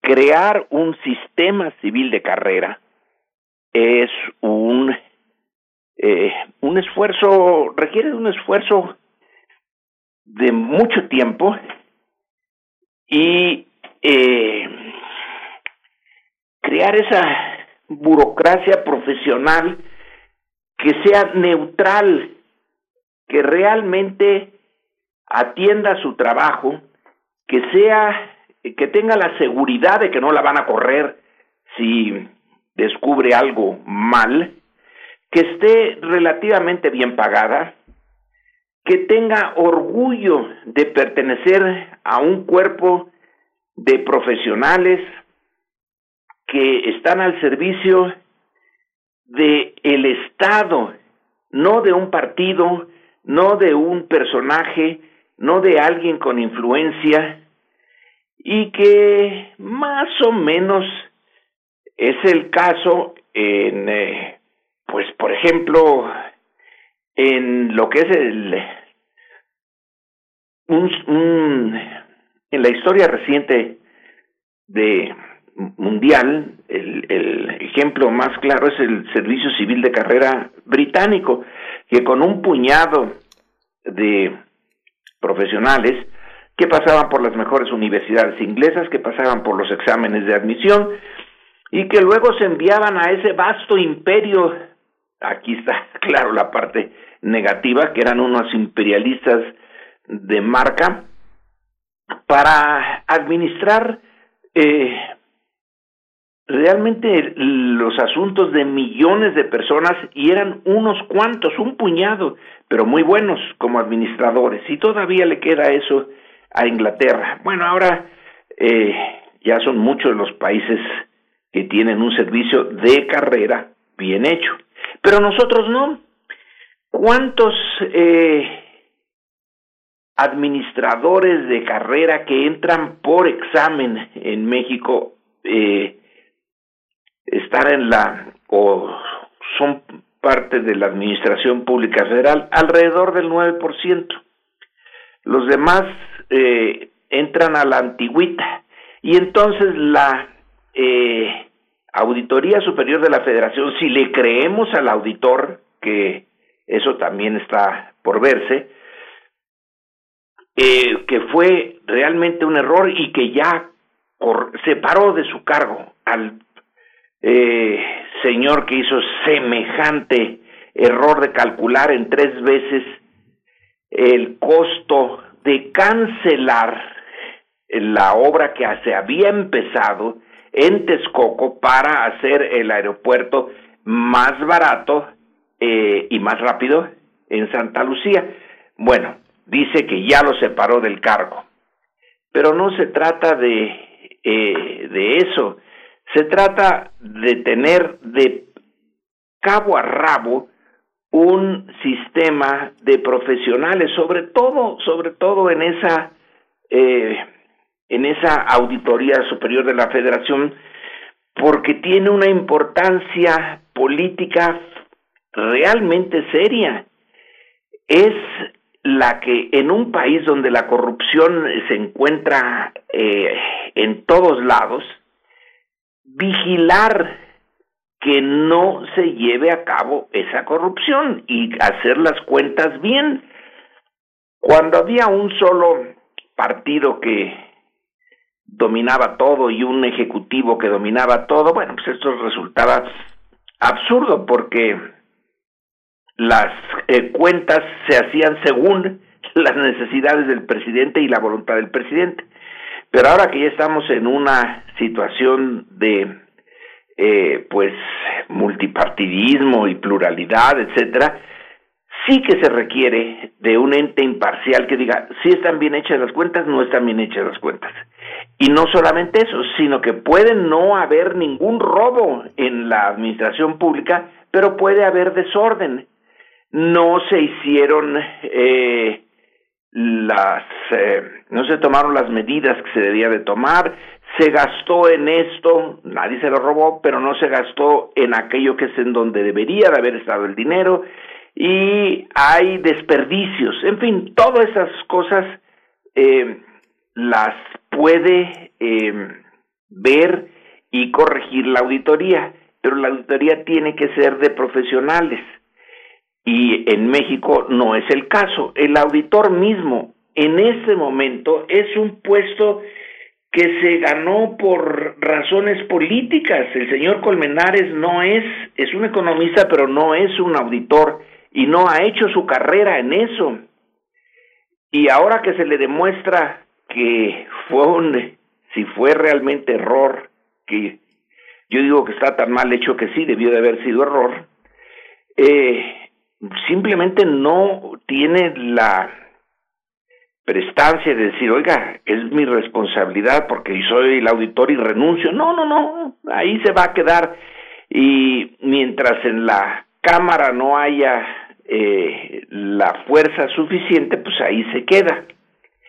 Entonces, el incidente no solamente eh, sirve para ver, en fin, este festín de corto plazo de la oposición que estaba feliz de una cosa que debía ser una vergüenza para todos, eh, si hubiera sido cierta, sino que pone de relieve lo que a mi juicio es más interesante, más importante, es que no tenemos una eh, administración de profesionales.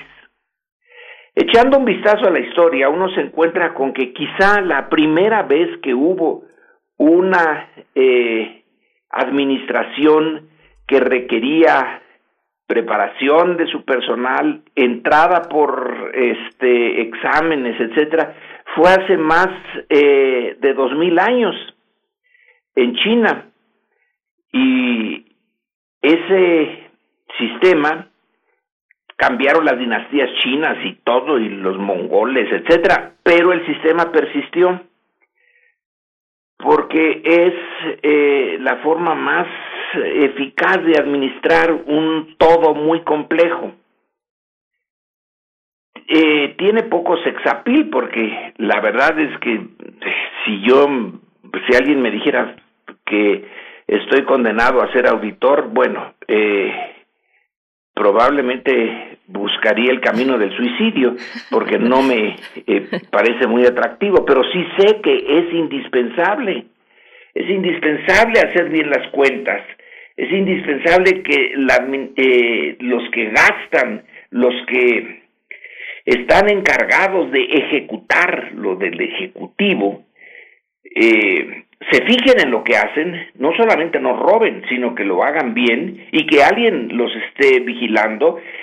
El saberse vigilados es realmente eh, importante para mantener la maquinaria funcionando en el sentido en que se eh, debe.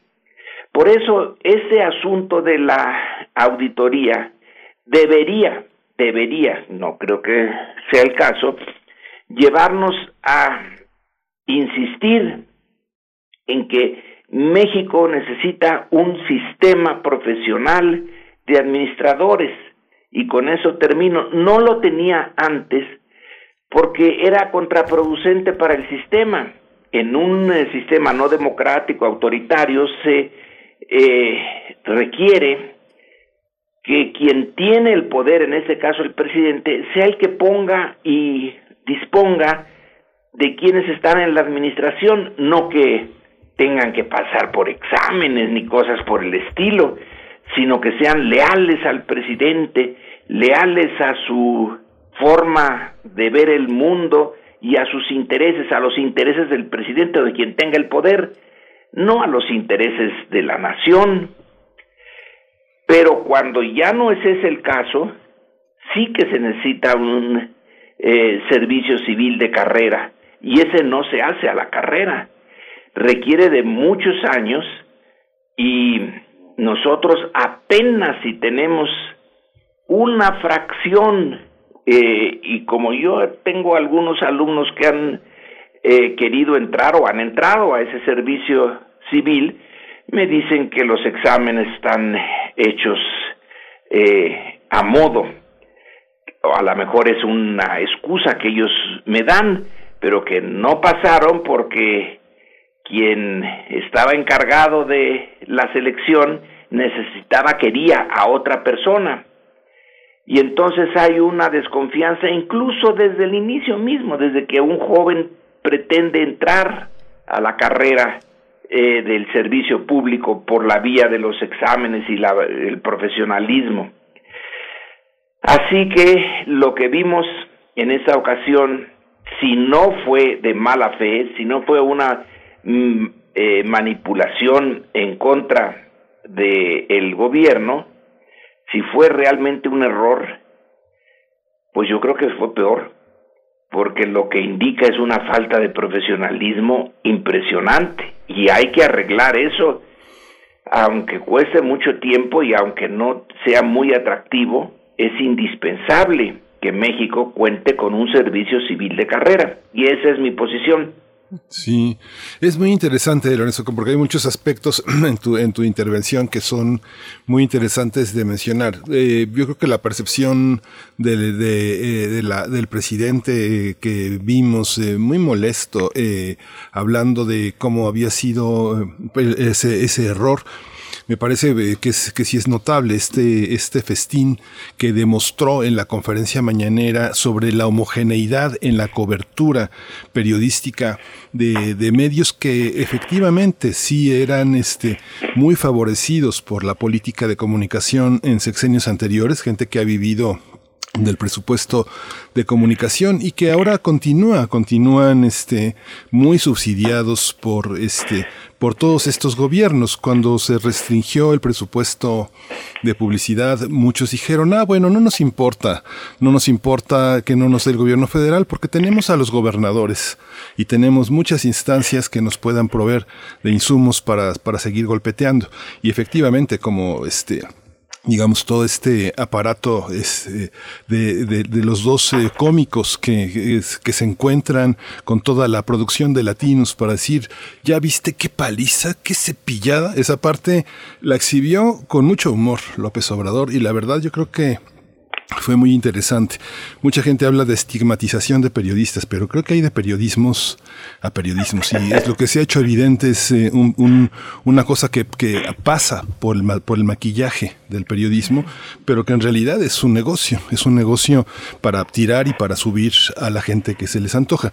La otra parte que sí me parece muy interesante, fíjate Lorenzo, yo no sé si tú conoces la eh, México Evalúa, que también hacen estudios a veces muy interesantes, a veces muy sesgados, hizo un estudio muy interesante sobre la Auditoría Superior de la Federación y estableció aspectos que ahora ponen a Colmenares en la respuesta que dio ante el legislativo de cara a una incapacidad que han mostrado. El ejercicio de la auditoría viene de la modificación de la ley de fiscalización superior y rendición de cuentas que se aprobó en 2016, lo que le da no una autonomía plena, pero sí técnica a la, a la auditoría superior y, ya ha bajado las auditorías casi un 30%. Las auditorías de 2016 a 2018 y el puente entre 2018 y 2019 que ya le toca a López Obrador es, una, es un tema muy complaciente. Este, la, el sorteo de los procesos se ha incumplido en el sentido de que el programa anual de auditorías debe de contemplar tres ejercicios y tenían un rezago el año pasado, habían cumplido solamente con la meta del 15%. Lo que da el programa, Lorenzo, es que tú puedes agarrar en la auditoría a los procesos mismos de, ejercicio del gasto. Eso es algo fantástico porque puedes parar procesos que están incorrectos, cosa que no hicieron. No han hecho desde que Colmenares llegó y su defensa diciendo que ellos no tienen dientes, que su papel se restringe únicamente a, este, a señalar, a corregir los procesos del ejercicio del gasto, eh, eh, efectivamente no revisó, no cotejó, no pimponeó como se dice, no consultó, no consultó con las personas involucradas. Normalmente los auditores te visitan en tu oficina, te piden las evidencias, te piden el acceso tu computadora, ellos lo toman, este, hacen un, hacen un registro en tiempo y, y, lugar y empieza una serie de preguntas que ellos nunca hicieron, ellos nunca hicieron. Por eso el tema, el tema que sorprende tanto al presidente y al secretario de Hacienda es la mala fe de no preguntar, ¿no? Esta escoba, ¿qué hace aquí? Este, ah, se me olvidó, ah, la voy a cambiar, no sé, esa, ese tipo de la, la, auditoría es una colaboración, es una fiscalización colaborativa, no es una fiscalización punitiva, ¿no? Ese es el comentario que te quería hacer, Lorenzo. Sí, y hay, pues yo supongo que inevitablemente en el caso mexicano, un montón de prácticas, a lo mejor no de mala fe, pero sí eh, de prácticas que no deberían de hacerse. Esa escoba porque es aquí y en realidad debía de haber sido una aspiradora y debía estar en otra parte y manejada de otra manera. Sí, Ese eh, hacer las cosas cotidianas mejor de lo que se hacen es parte de la eh, del sentido de la auditoría, aunque fueran todos ángeles y fueran muy muy honrados, siempre hay que estarlos cuidando de que no se les eh, ocurra gastar en esto en vez de en aquello o hacer esto en vez de lo que deberían de haber hecho. Pero sobre todo, sobre todo está lo de los dineros, porque la estafa maestra que fue descubierta por el auditor anterior es monumental el, el robo que hay ahí. Y si el público y todos los políticos, los administradores y el público en general tenemos confianza en la auditoría, bueno, pues es una manera de vivir la vida pública un poquito mejor que si también en eso se tiene desconfianza. Si se desconfía del vigilante, pues ya la amolamos, porque el, sentido de inseguridad entonces es mayúsculo. Pero bueno, pues... Eh, lo que me llama la atención es que el auditor insista en quedarse, como que hay un sentido de pundonor que está ausente allí. Sí, sí, sí. Ocho años, ocho años es el puesto, hasta 2025, ¿no? Y, y, y, quién lo puede quitar? Pues el legislativo. Y si no lo quitan, eh, ya arruinaron en buena medida a la auditoría, porque ya no se le va a creer, se va a tener siempre dudas sobre esa función, que como digo, no tiene mucho sexapil. Eh, ¿A ti te gustaría ser auditor? La verdad no. pues no. Pero recuerdo, fíjate, una vez Gutiérrez Vivó este, eh, algún, en algún momento que andaba muy bravo, le, le, hice un comentario y le dije, pregunté ¿qué, qué tibio estuvo con la entrevista que le hizo a Gil Díaz y Vivó me dijo, este, es que están auditando, ¿sabe, sabe lo que es auditar? ¿Sabe lo que es usar eh, las auditorías para para frenar proyectos, para frenar empresas. Es, Esa era, eso era muy interesante. Entonces, este, bueno, este eh, fue un comentario pero uno, uno sabe cómo, cómo, se, cómo se generan estos, estos procesos. Uno lo sabe desde hace, desde Cedillo, ¿no? Sí, eh, la, la politización de la auditoría. Pero bueno, pues en esas estamos. sí, Lorenzo. En esas estamos. Hay que voltear a ver a la unidad de evaluación y control también, quién vigila eh, a los que están auditando, ¿no? Eh, por ahí también asomarnos a esa cuestión en la Cámara de, Diputados. Sí, eh, quién vigila al vigilante y luego así nos seguimos. y ¿Quién vigila al que vigila al vigilante? Porque como ya no tenemos confianza en nadie, al final se queda de todas maneras la interrogante. Así es, con esa nos quedamos. Muchas gracias, Lorenzo Meyer, y buena mañana y buena semana para ti. Buenos días. Gracias. Hasta pronto. Pues bueno, ahí coméntenos también, siempre bienvenidos sus comentarios en nuestras redes sociales, arroba PMovimiento en Twitter, Primer Movimiento UNAM en Facebook. Nos vamos a ir con música, Miel Ángel. Lo que escucharemos a continuación les es, diré... Eh, Locas por el Mambo de Pérez Prado y Benny More. Vamos.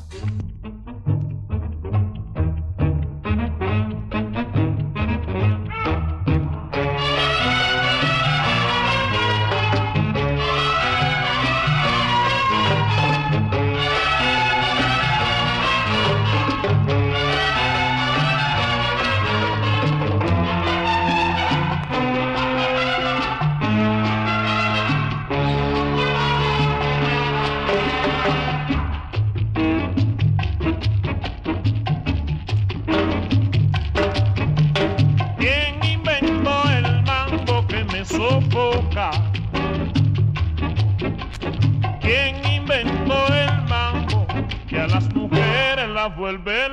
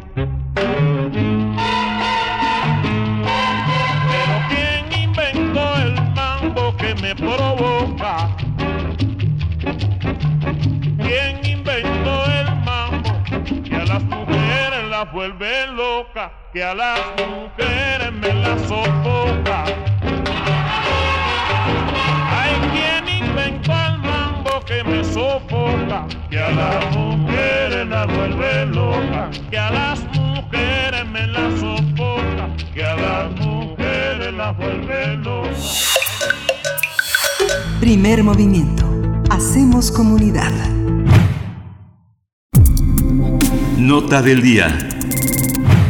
Con 34 votos a favor y 6 abstenciones, el Congreso de Puebla aprobó en lo general la ley Agnes que permite que las personas trans cambien nombre y género en sus documentos legales por medio de un trámite.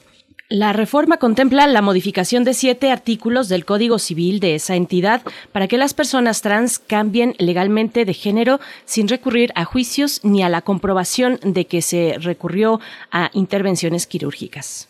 Sí, Puebla se convirtió en la entidad número 14 en aprobar la ley Agnes. Por tanto, la solicitud de cambio de género en el acta de nacimiento oficial podrá ser realizado sin ningún tipo de condicionamiento incluso sin tener que presentarse ante el registro civil con la vestimenta del género que se asume al momento de solicitar el documento oficial que aplica en nombre más no en apellidos. Sí, bueno, esta conversación que vamos a tener sobre esta ley que reconoce la identidad de género autopercibida estará a cargo de Aranzazú Ayala, que nos acompaña en este, en estas eh, informaciones que tienen que ver con su estado. Ella es reportera del lado B en, en Puebla. Gracias, Aranzazú Ayala, por tu presencia aquí en Primer Movimiento. Cuéntanos la aprobación de esta ley, ¿cómo fue? Buenos días, pues gracias por, por la invitación y pues otra vez, ahora sí que gusto saludarles con otra buena noticia de que después de 10 años, después de 10 años, por fin se aprueba la ley Agnes. Eh, esta ley pues fue una iniciativa que impulsó hace mucho tiempo la activista Agnes Torres. Ella fue asesinada el 9 de marzo de 2012 en, aquí en Puebla.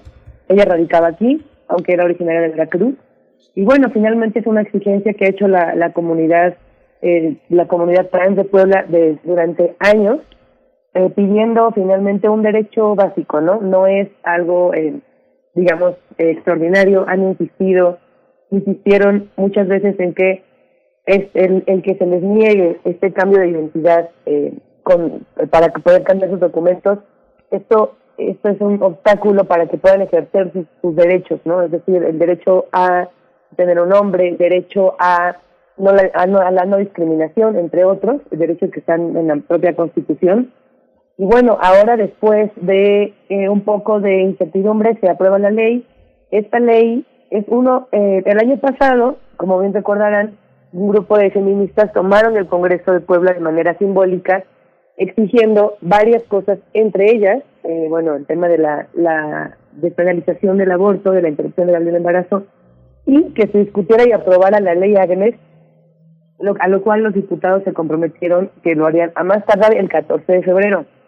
Sin embargo, bueno, la aprobación fue hasta el día 25 y eso hizo que eh, hubiera un poco de, tensión entre la comunidad, eh, en la comunidad trans, entre las colectivas que estaban impulsando también, apoyando este, esta, esta lucha, preguntándose si en efecto el Congreso lo iba a discutir o no, porque bueno, eh, el Congreso no ha mostrado voluntad política para, para cumplir sus promesas. Eh, y ahora pues eh, se, se aprobó el matrimonio igualitario y la ley Agnes, eso ha sido porque ha habido una presión a nivel nacional incluso para el Congreso. Eh, diputados, por ejemplo, el, el, el mismo dirigente que es el diputado Gabriel Biestro, quien siempre estuvo en su discurso comprometiéndose y apoyando, pues no, no lo ha mostrado ¿no? en la realidad. Entonces hubo un poco de desconcierto que va a pasar, se va a aprobar, no se va a aprobar, se va a discutir, no se va a discutir se acerca el fin del periodo legislativo, muchos de los diputados y diputadas se quieren reelegir, entonces lo único que les interesa es ¿no? irse a la reelección y no cumplir ¿no? las promesas o legislar a favor de, lo que dijeron.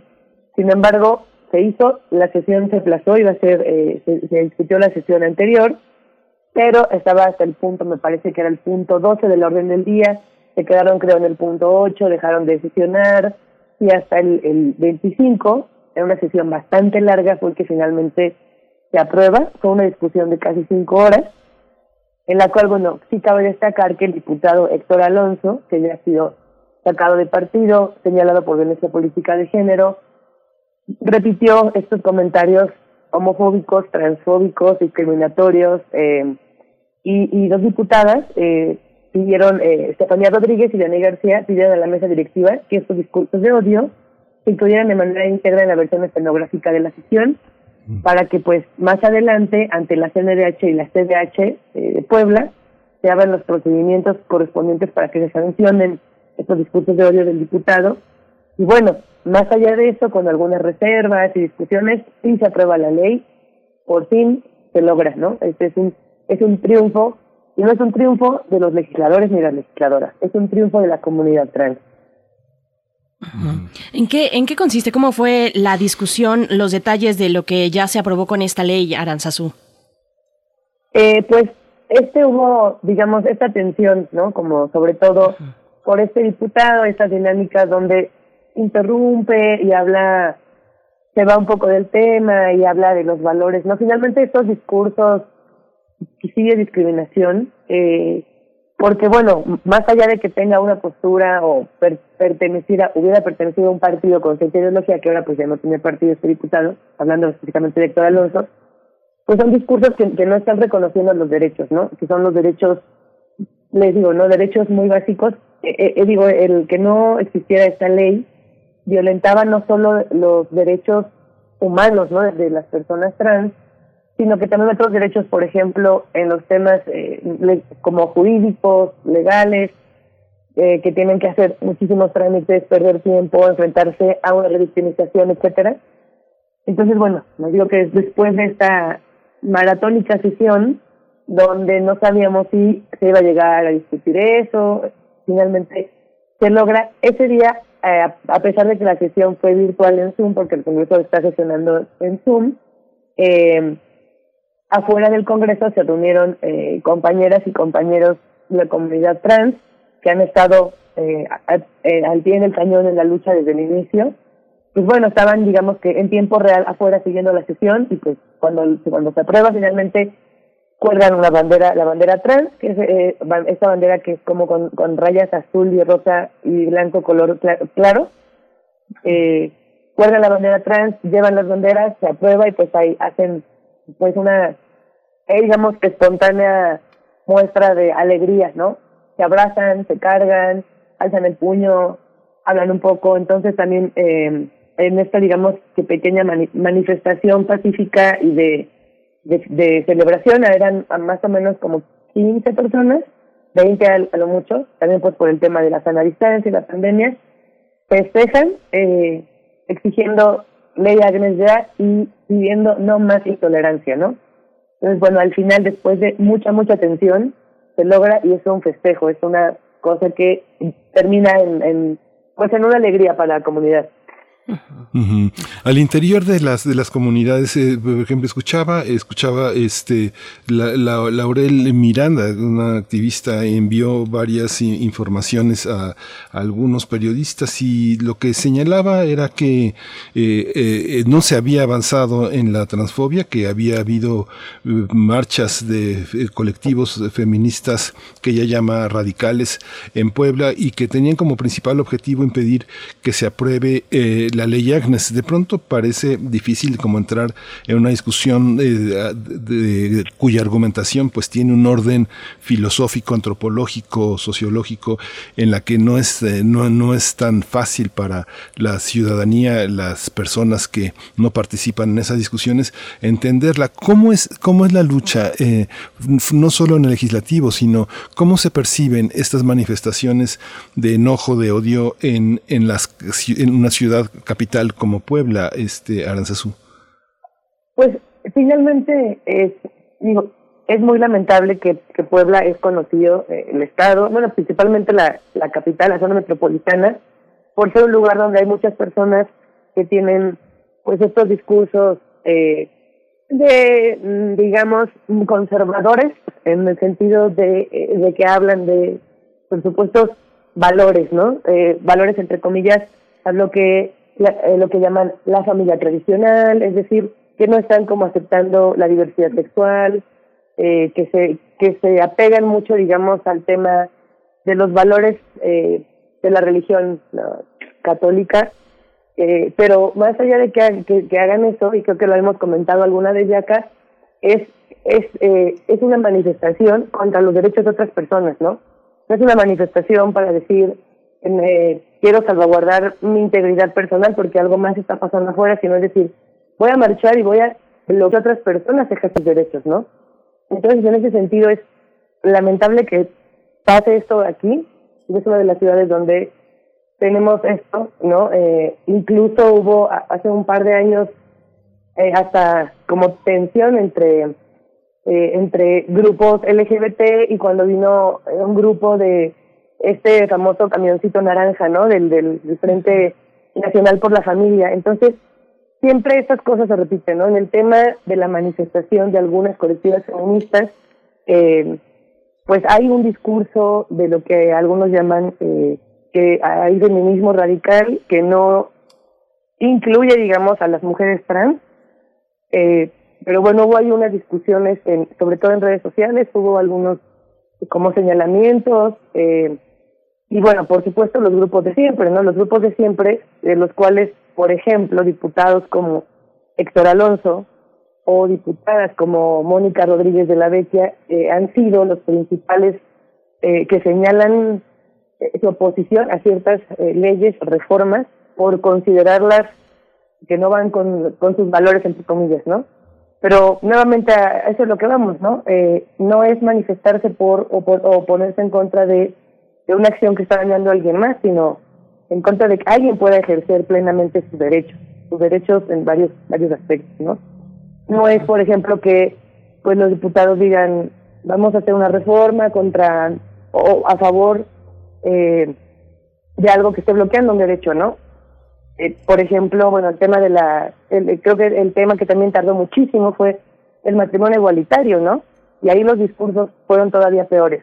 Sin embargo, creo que ahora ha sido gracias a esta, un poco la inercia de la presión de todas las colectivas y comunidades que han estado insistiendo y que finalmente han logrado que el tema ya se posicione a nivel nacional. Y eso ha hecho que estas, estos grupos antiderechos y, y que discriminan y que tienen estos discursos de odio desde varios desde varias áreas pues hayan pese a sus, a negativas hayan tenido como eh, digamos no han tenido tanta voz por suerte digamos que ha ganado la lucha y la lucha a favor de los derechos no Aranzazú, este 9 de marzo se cumplen nueve años del asesinato de, de Agnes Torres. ¿Qué, ¿Qué, ha pasado en estos nueve años en Puebla? Eh, ¿Cómo se ha eh, impulsado? Eh, qué, ha pasado en términos del activismo de personas trans, de personas de la diversidad sexual en estos años? creo que se ha fortalecido mucho, no, no solo a partir del asesinato de Agnes, que finalmente pues es algo que que, creo que todas las personas que tuvimos, yo tuve también la suerte de conocerla y convivir con ella, nos, nos pegó mucho, porque verdad Agnes era una persona, más allá de su activismo, era una gran persona, una persona con mucha calidez y mucho amor y mucha alegría.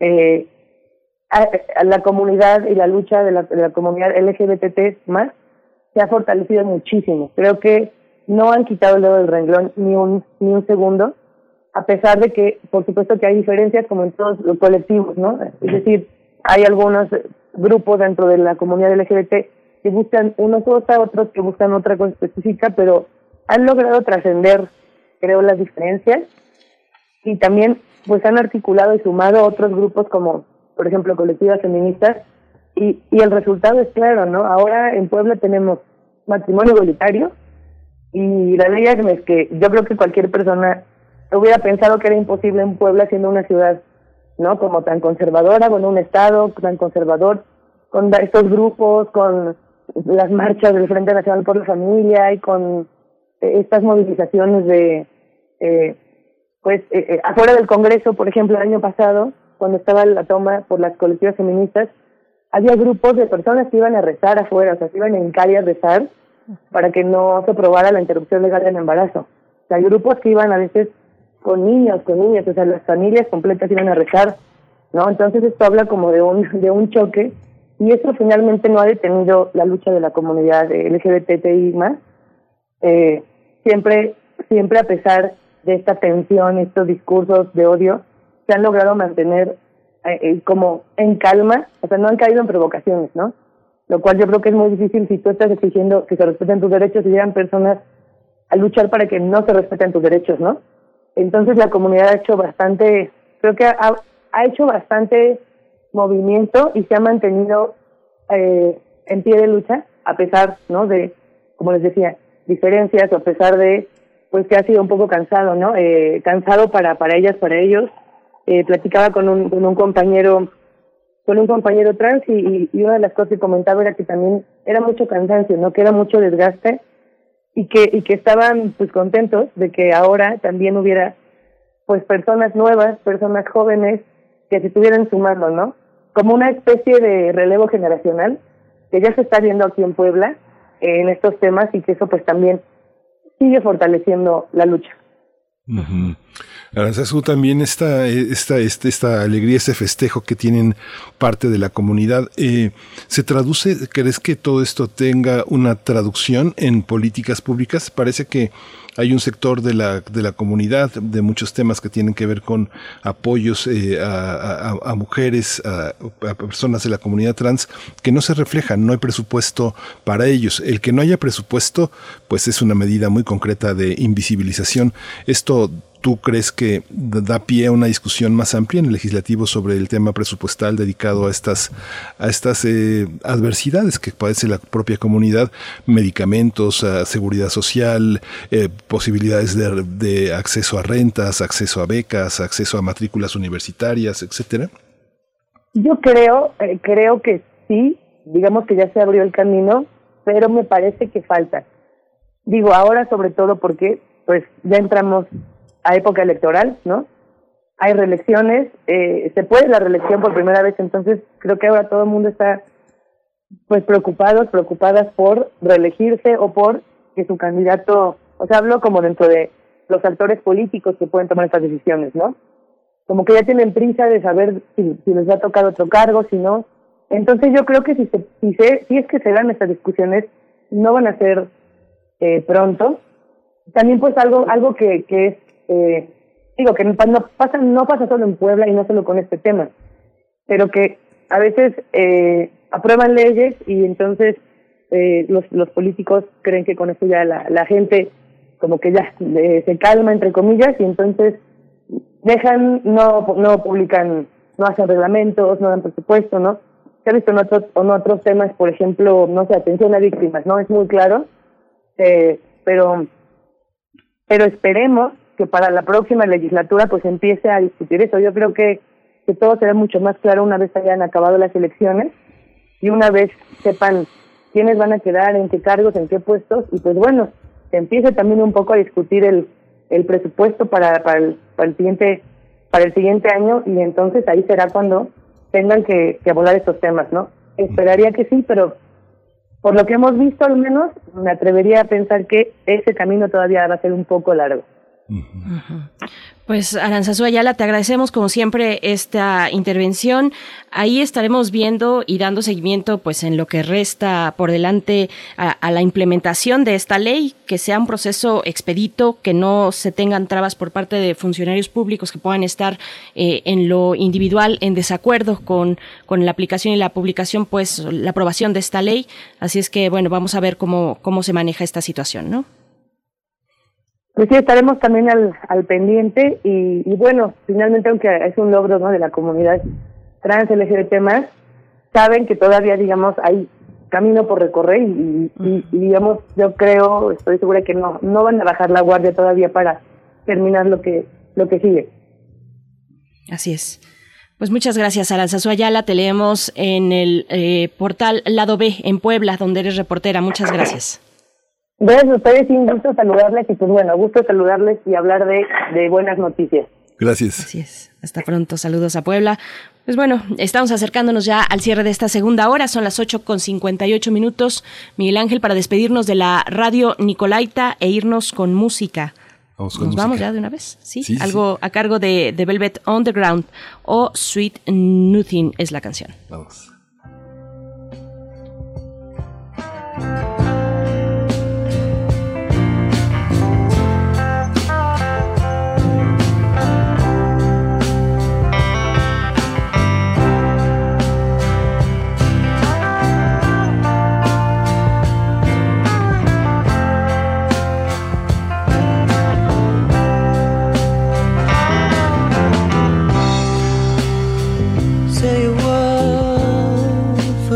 Brown. He ain't got nothing at all. Not the shirt right off his back. He ain't got nothing at all. And say a word for Ginger Brown walks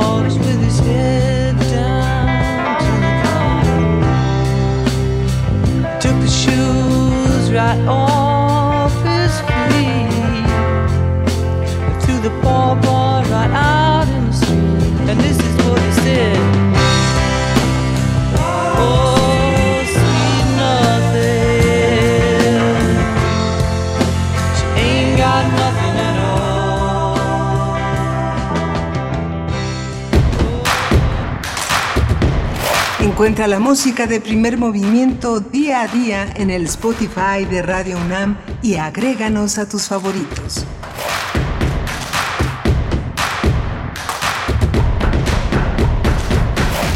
¿Sabes a cuántos mexicanos llega la red de medios públicos de México? La red está presente en cada uno de los estados del país. Y unidos llegamos a más de 94 millones de mexicanos. Somos la red.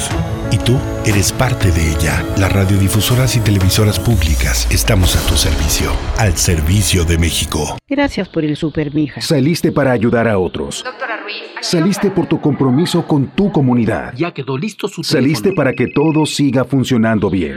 Saliste por la gente que te necesita. Que te vaya bien, Saliste mi amor. por tu familia. Por esas mismas razones, te pedimos que tomes tu cubrebocas y salgas a votar. Solo tu voto decide quiénes ocuparán los más de 21 mil cargos de elección popular en el 2021. Este 6 de junio, el voto sale y vale. Contamos todas, contamos todos. No es para quedar bien con el electorado. No es por aparentar que se cumple la ley. No es para cumplir con lo políticamente correcto. La participación de las mujeres en la política debe ser paritaria y ejercerse en condiciones de igualdad en todos los niveles de gobierno. El INE promueve nuestra participación y garantiza nuestros derechos políticos y electorales. Para que la democracia sea plena, contamos todas, contamos todos. INE. ¿En dónde estaríamos sin ellos? Por las marcas en su rostro, huellas en su corazón y lejos de su familia. Nos toca luchar por ellos. De aplausos no se come. Por eso el PT luchará para que nuestro personal médico y enfermeras reciban un aumento del 100% de sus sueldos. El PT está de tu lado. El distanciamiento social y el aislamiento son medidas necesarias para los tiempos que vivimos. Y donde el ocio aparece, la cultura llega a sanar. Cultura UNAM pone a tu disposición el programa Cultura UNAM en Casa, una programación variada de actividades a distancia, a las cuales puedes acceder por distintos medios digitales, artes visuales, música, danza, teatro, cine, literatura, cursos, talleres y más. Busca las distintas opciones que hemos preparado para ti en TV UNAM, Radio UNAM y en culturaunam.mx. En redes sociales puedes estar al tanto de las actividades con el hashtag Cultura UNAM en casa. Fomentamos el acercamiento social frente al distanciamiento físico. Cultura UNAM. El 2020 fue el año del cambio, pero no del que esperábamos. Cambiamos nuestra forma de estudiar, trabajar y salir. Cambiamos para sobrevivir, para salir adelante. En unos meses estoy segura de que juntas vamos a cambiar a quienes hoy están tomando malas decisiones, porque ellos no cambiaron. Se quedaron en el pasado y eso le está haciendo mucho daño al país. Sigamos cambiando por el bien de México. Es momento de comenzar la evolución mexicana. Movimiento Ciudadano. ¿Sabes en quién te conviertes cuando recoges la INE que tramitaste? En una ciudadana o ciudadano que puede decidir quién va a gobernar. En protagonista principal de las elecciones más grandes de la historia. En alguien que toma su cubrebocas y con valor sale a ejercer su libertad. Pero si no recoges tu INE antes del 10 de abril, no podrás votar. No lo dejes para el último. El 6 de junio, el voto sale y vale. Contamos todas, contamos todos. INE. ¿Sabes en quién te conviertes cuando recoges la INE que tramitaste? En una ciudadana o ciudadano que puede decidir quién va a gobernar. En protagonista principal de las elecciones más grandes de la historia. En alguien que toma su cubrebocas y con valor sale a ejercer su libertad. Pero si no recoges tu INE antes del 10 de abril, no podrás votar. No lo dejes para el último. El 6 de junio, el voto sale y vale. Contamos todas, contamos todos. INE.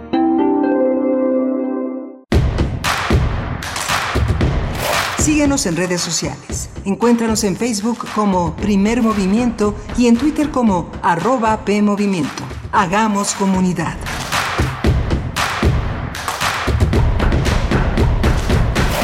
Estamos ya de vuelta en primer movimiento en este martes, martes 2 de marzo de 2021, cuando son las 9 con 5 minutos de la mañana. Les damos la bienvenida eh, en esta tercera hora.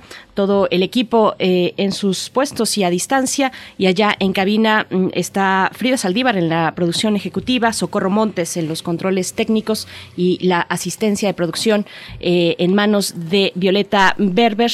Saludo a mi compañero Miguel Ángel Quemain, querido, ¿cómo estás? Hola, Berenice Camacho, buenos días, buenos días a todos.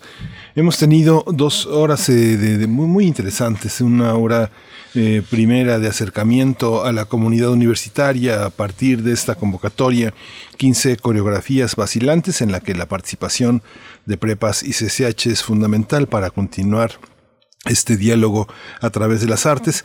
Y bueno, la intervención de Federico Navarrete, siempre provocadora, siempre interesante, que hace pensar muchas cosas, que hizo posible que las mujeres tuvieran el papel que tuvieron en todo el proceso de conquista y que para Navarrete continuar explicando muchos de los fenómenos que vivimos actualmente hasta llegar a la película Roma, que hace un análisis muy interesante de todo el aspecto simbólico y en este martes de Meyer, el tema de la Auditoría Superior de la Federación, que exige una revisión muy, muy, muy importante sobre el papel de las auditorías que vienen desde el propio, del propio gobierno como una tradición de, de, de control, de cohecho, de eh, poner, de intimidar la auditoría eh, no como ejercicio de cuentas, sino como un ejercicio perjudicial, perjudicial, intimidatorio, que pierde credibilidad frente a la ciudadanía. Y la nota que veíamos con Aranzazú Ayala como un festejo de la aprobación de la ley Agnes en Puebla, los avances de este país, los avances que genera la propia sociedad, los propios activistas, pues no se detienen, ¿no? Va, van, van por delante, un paso adelante que los propios legisladores, que las leyes, pues como, como funcionan las sociedades, ¿no? Así es, así es, precisamente. Y bueno, por delante tenemos nuestra mesa del día de hoy, a un año del primer caso confirmado de coronavirus en México. Pues en qué punto nos encontramos, cuál es la situación hoy de la pandemia. Vamos a tener esas consideraciones y ese análisis con el doctor Mauricio Rodríguez Álvarez, profesor del Departamento de Microbiología de la Facultad de Medicina de la UNAM. También es integrante en la vocería de la Comisión para la Atención de la Emergencia del Coronavirus en la UNAM. Y en la misma mesa nos acompañará la doctora Eda Eda Squito Conde, especialista en inmunología y vacunología. Ella es investigadora titular del Departamento de Inmunología del Instituto de Investigaciones Biomédicas de la UNAM. Y antes de irnos con la poesía, bueno, hacia el final también les tenemos una invitación, eh, una invitación eh, que propone la Dirección General de Publicaciones y Fomento Editorial, un cuento sin orillas. Vamos a conversar al respecto y, y pues nos va a dar los detalles la misma Socorro Venegas, eh, la directora general De Publicaciones y Fomento Editorial de la UNAM. Antes de irnos con la poesía, yo quisiera nada más mencionar algo que ya, una nota que ya resaltábamos en nuestro corte informativo de la mañana. Eh, sobre la UNAM, información de la UNAM que es muy interesante, precisamente ahora, a un año de distancia de que inició la pandemia, de que inició el encierro también, pues eh, la UNAM hace la primera cirugía holográfica en México, una eh, cirugía que emplea un holograma real del paciente para la reconstrucción, en este caso de un hombro, pero que se puede aplicar no solamente a huesos, sino a tejidos eh, blandos. Y bueno, esto lo menciono precisamente, por supuesto, por la innovación de alta especialidad que, que significa, pero también para mm, la utilización en términos de la enseñanza de especialidades quirúrgicas a distancia. Ahora con la, con la pandemia, pues echamos mano de estas tecnologías para resolver precisamente los problemas de la enseñanza a distancia. Pues bueno, eh, interesante y ojalá le podamos dar seguimiento a lo que significa, lo que implica para nuestra universidad un avance como este, la cirugía holográfica en México, eh, una cuestión que resuelve algunos problemas de la enseñanza-aprendizaje en estos momentos, Miguel Ángel. Sí, fascinante. Es, es qué cosas eh, podemos ver. Hemos tenido la, fortuna de asistir a estos a avances que son verdaderamente grandes avances en el desarrollo de la medicina y que le ofrecen esperanzas a muchas personas que han estado a punto de, darse por vencidas, de eh, no poder superar el cansancio eh, que es remontar enfermedades crónicas, posibilidades de intervención que son incosteables por, por, por ninguna persona, pues eh, que no, que no son grandes, grandes millonarios. Esto significa pues avances tan significativos como, como la esperanza de vida y una vida digna y una vida mejor, ¿no? Por supuesto. Bueno, todos los detalles o muchos más detalles de esta nota, de esta información, la pueden, pueden encontrarlos en la edición de este lunes de la Gaceta Universitaria, gaceta.unam.mx en su versión digital. Y pues bueno, querido Miguel Ángel, nos vamos con la poesía. Vámonos. Primer movimiento. Hacemos comunidad. Es hora de Poesía necesaria. El poema de esta mañana es un poema que no tiene título y corresponde a la autoría de Julieta Paredes. Julieta Paredes es una mujer aymara, es una mujer lesbiana, es poeta, es cantautora, escritora y grafitera. Es además una de las principales exponentes del feminismo comunitario decolonial. Eh, es boliviana, por supuesto, aymara, y realiza su activismo desde el colectivo Mujeres Creando. Vamos a escuchar pues este poema que, repito, no tiene título, eh, en la autoría de Julieta Paredes, y después una canción, una famosa canción de Chabuca Granda, inspirada en una historia de Violeta Parra, in, inspirada en Violeta Parra y una historia de amor, donde la misma Violeta Parra es protagonista, fue protagonista. Así es que, bueno, vámonos, vámonos con la poesía de Julieta Paredes. Las de tu raza solo esperan el fuego de las rosas barnizado los pies, descarcarando, descascarando los dedos para quedar limpia, limpia como todas las vírgenes, otras se enredan tras las cortinas, otras muerden el talón exacto, pero tú, medusa mía, reclamas mi incienso, hueles la mansedumbre de mi boca, escarbas mi hambre de piedra, por ti tomaré las rutas del viento de las cuevas, te llevaré tendida en mis aguas, alcanzaré contigo la cresta mayor del aullido. Después, nadie hablará del azúcar como yo, ni nadie sembrará moscardones como tú.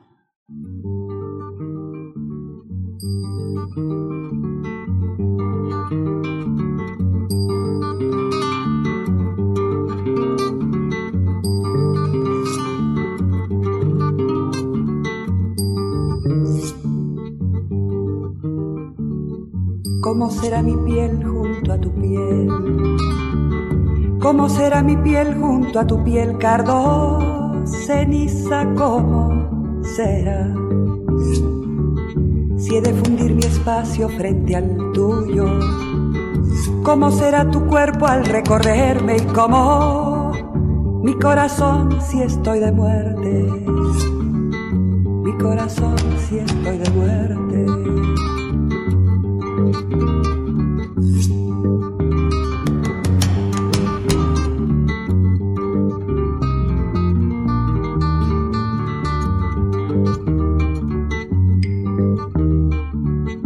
Se quebrará mi voz cuando se apague, de no poderte hablar en el oído.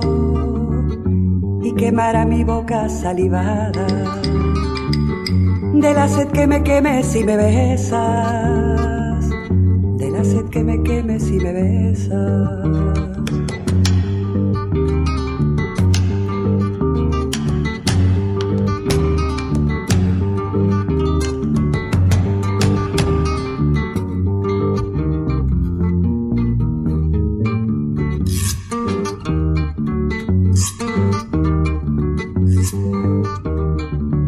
¿Cómo será el gemido y cómo el grito?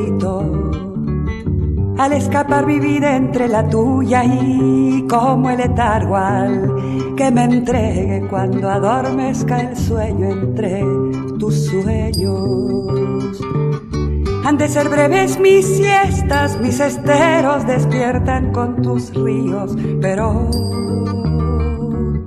pero ¿cómo serán mis despertares?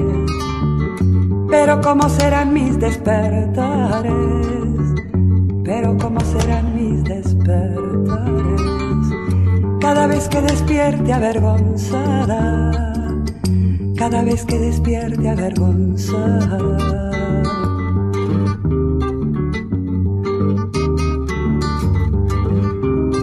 Tanto amor y avergonzada, tanto amor, tanto amor y avergonzada.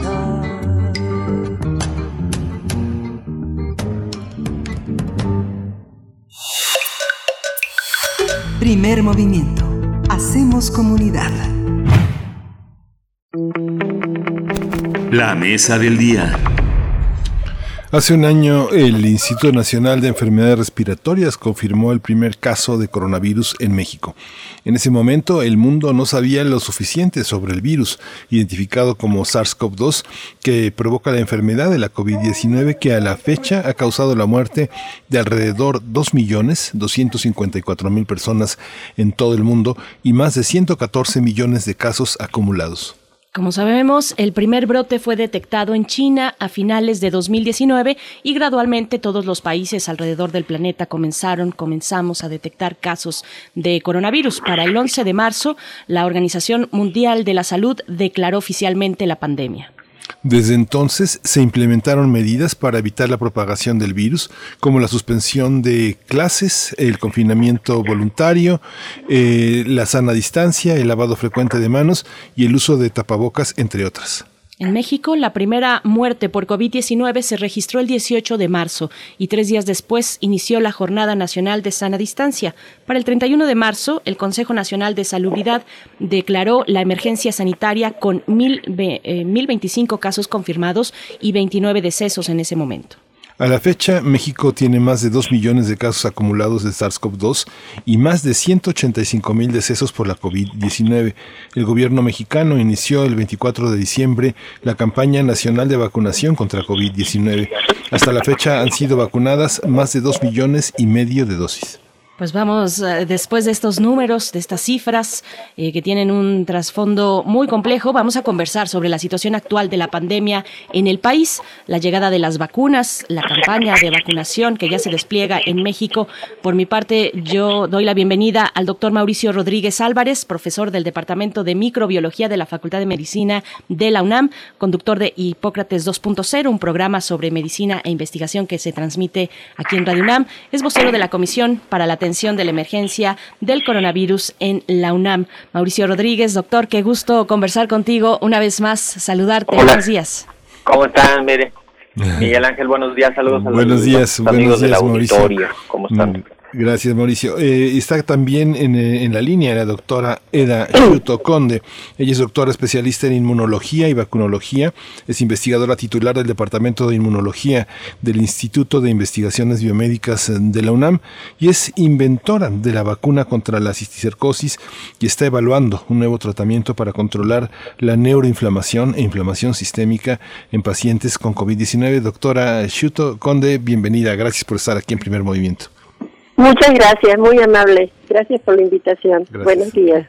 Buenos días, doctora. Muchas gracias por estar aquí a ambos. Bueno, pues la pregunta obli- obligada de apertura, su balance, el balance que nos comparten eh, ya después de que hemos dado estas, estas cifras para el caso de México y del mundo. Doctora Eda Esquiuto, eh, comenzamos con usted, por favor.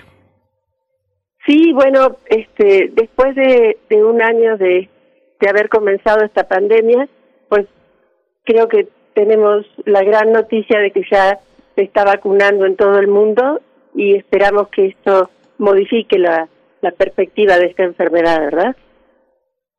Por supuesto, doctor Mauricio Rodríguez, ¿qué decir? Bueno, pues cuántos elementos eh, complejos en este panorama. Un año ya, una, estamos ya cerca de cumplir además un año en el encierro que tiene pues muchísimas implicaciones, Sí. todas las implicaciones posibles, ¿no? Sí, de hecho creo que la gran lección es que pues un fenómeno tan complejo no no resiste explicaciones sencillas, ¿no? Ni salidas fáciles.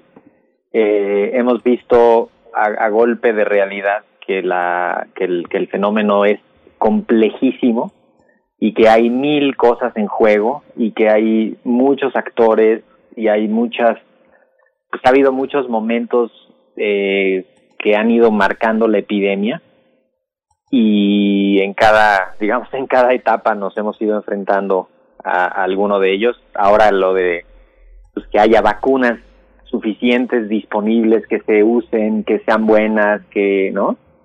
Y, y al mismo tiempo, pues seguir contendiendo contra la epidemia con todo lo que ya llevamos, ¿no? La fatiga de la pandemia, la- el daño acumulado, un impacto social, en serio, yo creo que incuantificable, ¿no?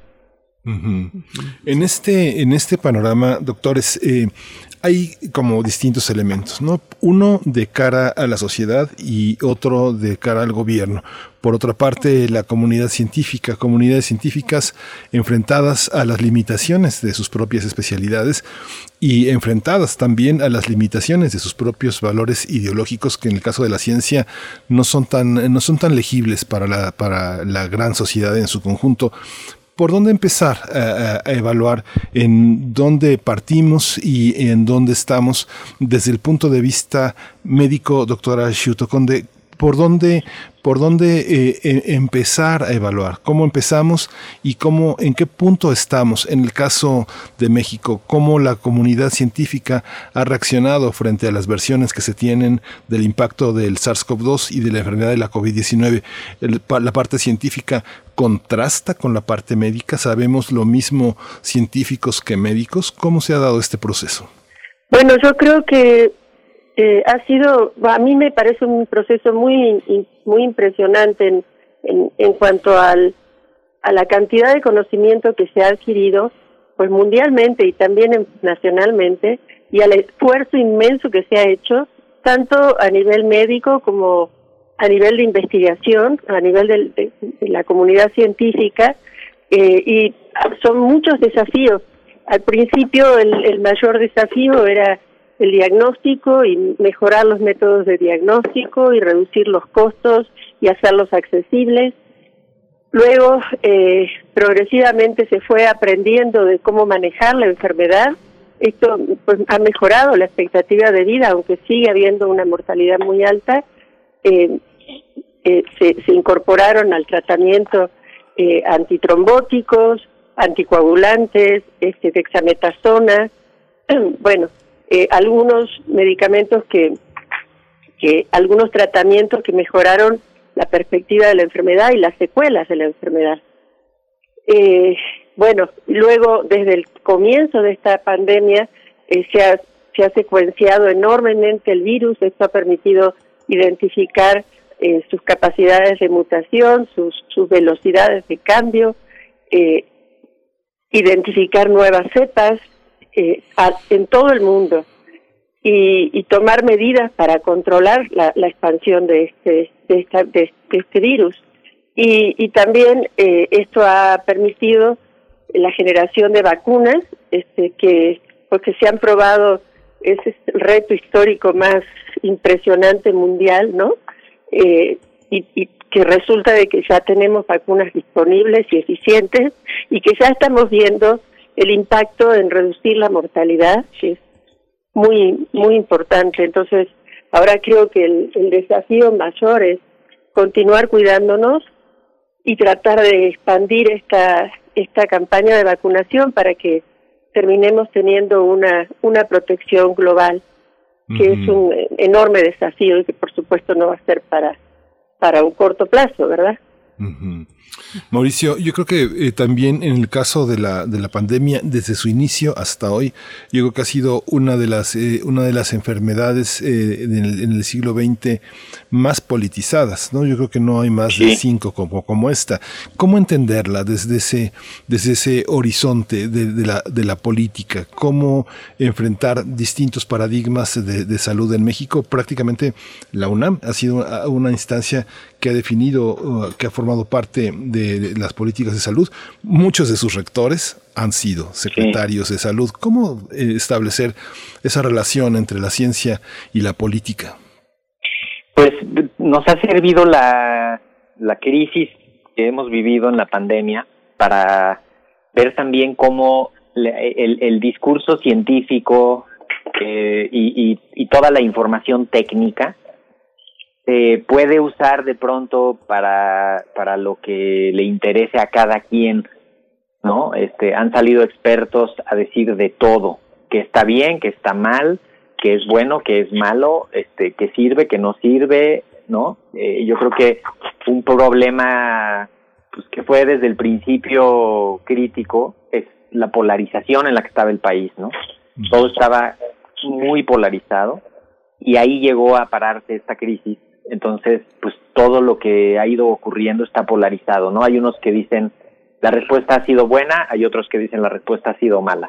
Hay unos que dicen este había que hacer pruebas, otros dicen no había cómo hacer pruebas, eh, ¿no? Este había que poner camas, otros dicen no, no había que poner camas, había que ir a las comunidades, otros dicen que no. Entonces, eh, también eso ha generado muchísimo problema en la en, el, en la comunicación.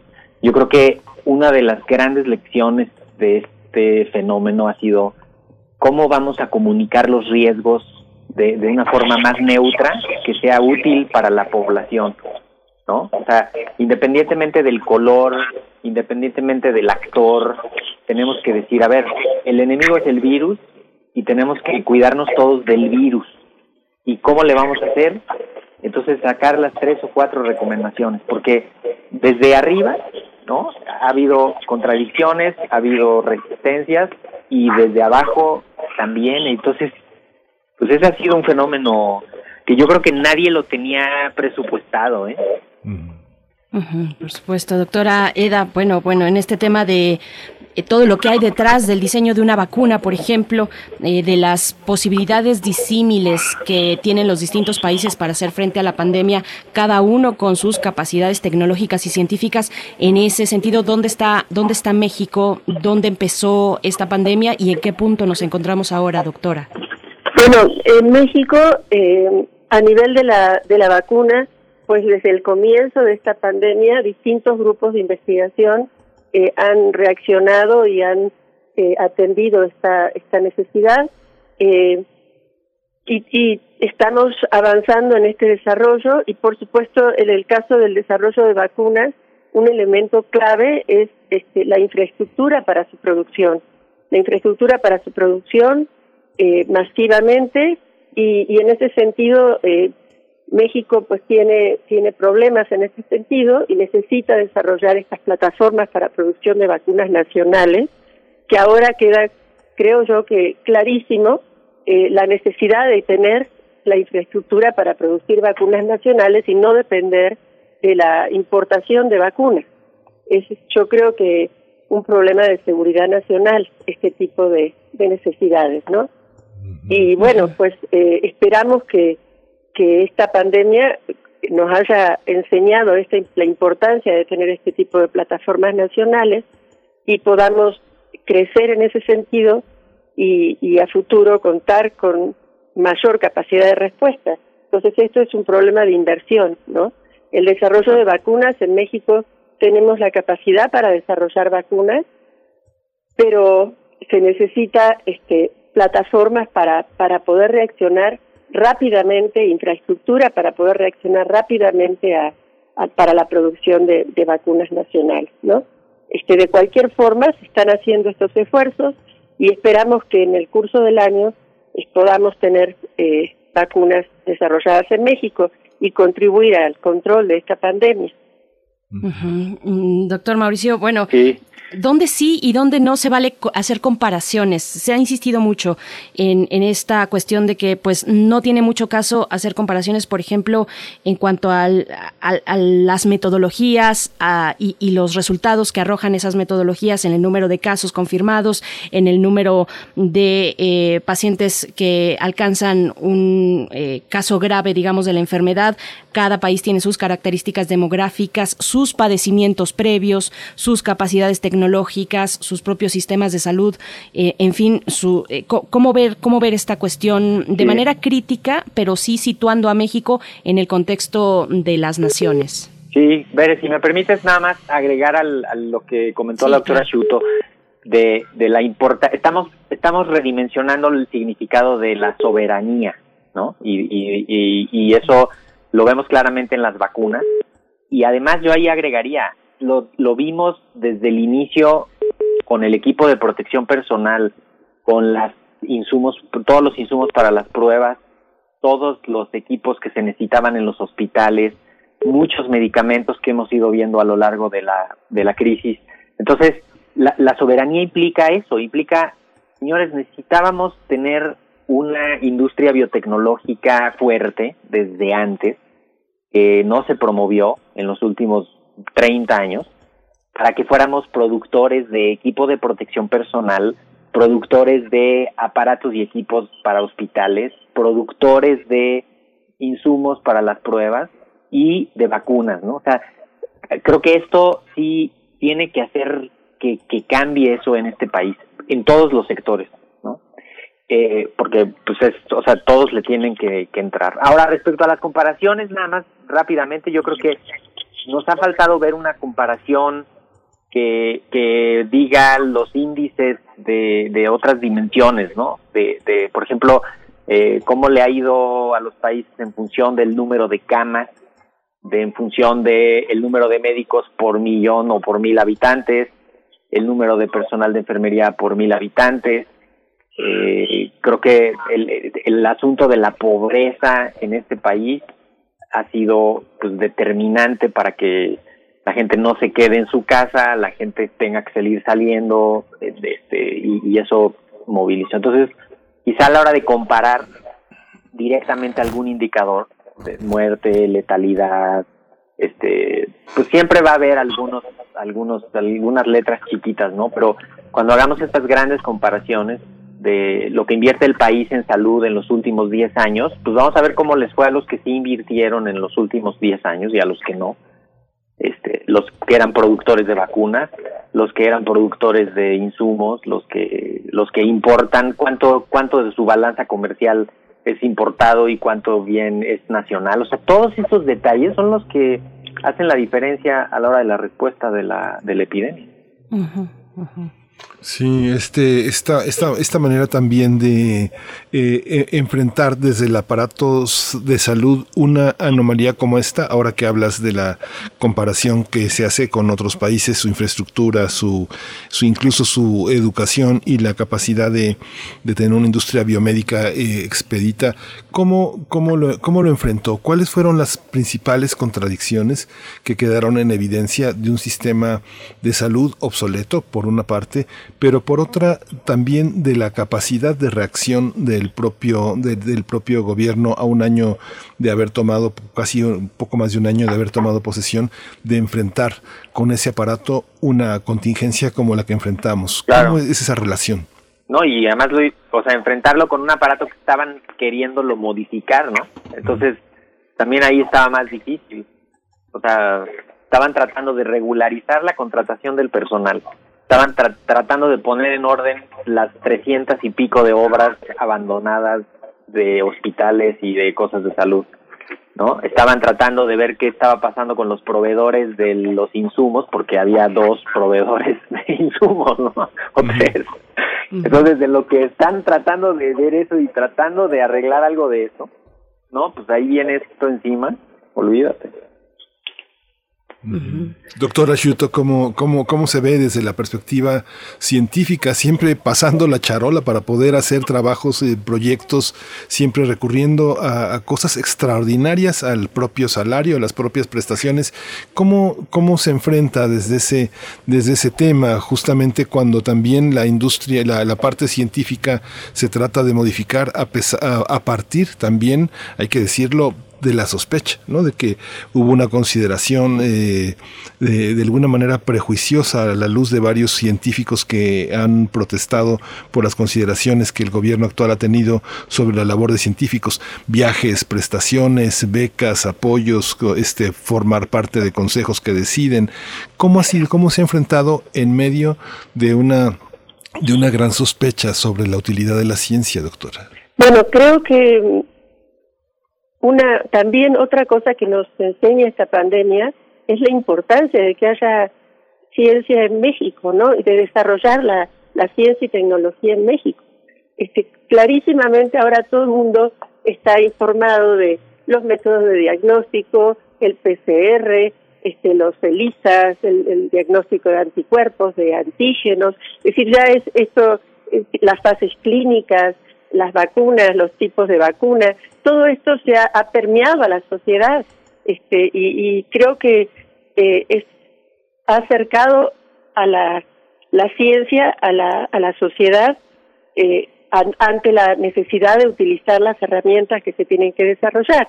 Entonces creo que es una, un mensaje clarísimo de que vale la pena, eh, es muy importante, es crítico invertir en ciencia y tecnología en México. Entonces, más allá de lo que haya pasado y sospechas y malos manejos, etcétera, que haya podido o no haber en el pasado, pues creo que hay que mirar para adelante y, y, y aprender de que de esto, de esta experiencia, la importancia de poder hacer una inversión importante, seria en ciencia y tecnología, y que es un problema de nuevo, ¿no? De, soberanía, de, de, de seguridad nacional, contar con nuestra cap capacidad para para contender pandemias o problemas de este tamaño, ¿no? Claro que esto no no se limita a México, ¿verdad? Esto es un problema que que ha afectado mundialmente todos los todos los países, hasta los más ricos, eh, han, se han visto este, importantemente perjudicados.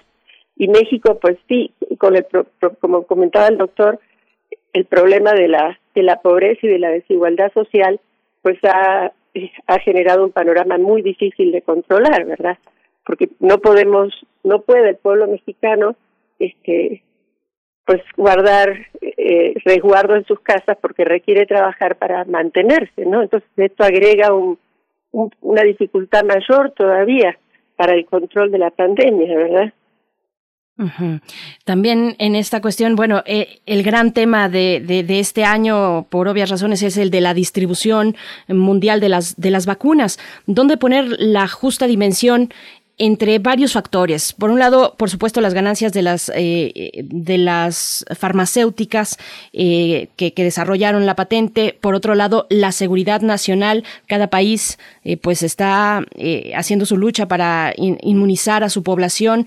Eh, pero por otro lado también el derecho universal a la salud eh, universal pues de todo ser humano en el mundo. Se calcula que hay, hay países lo, algunos países pobres podrán terminar la inmunización de su población pues hasta 2023 2024 algunas estimaciones.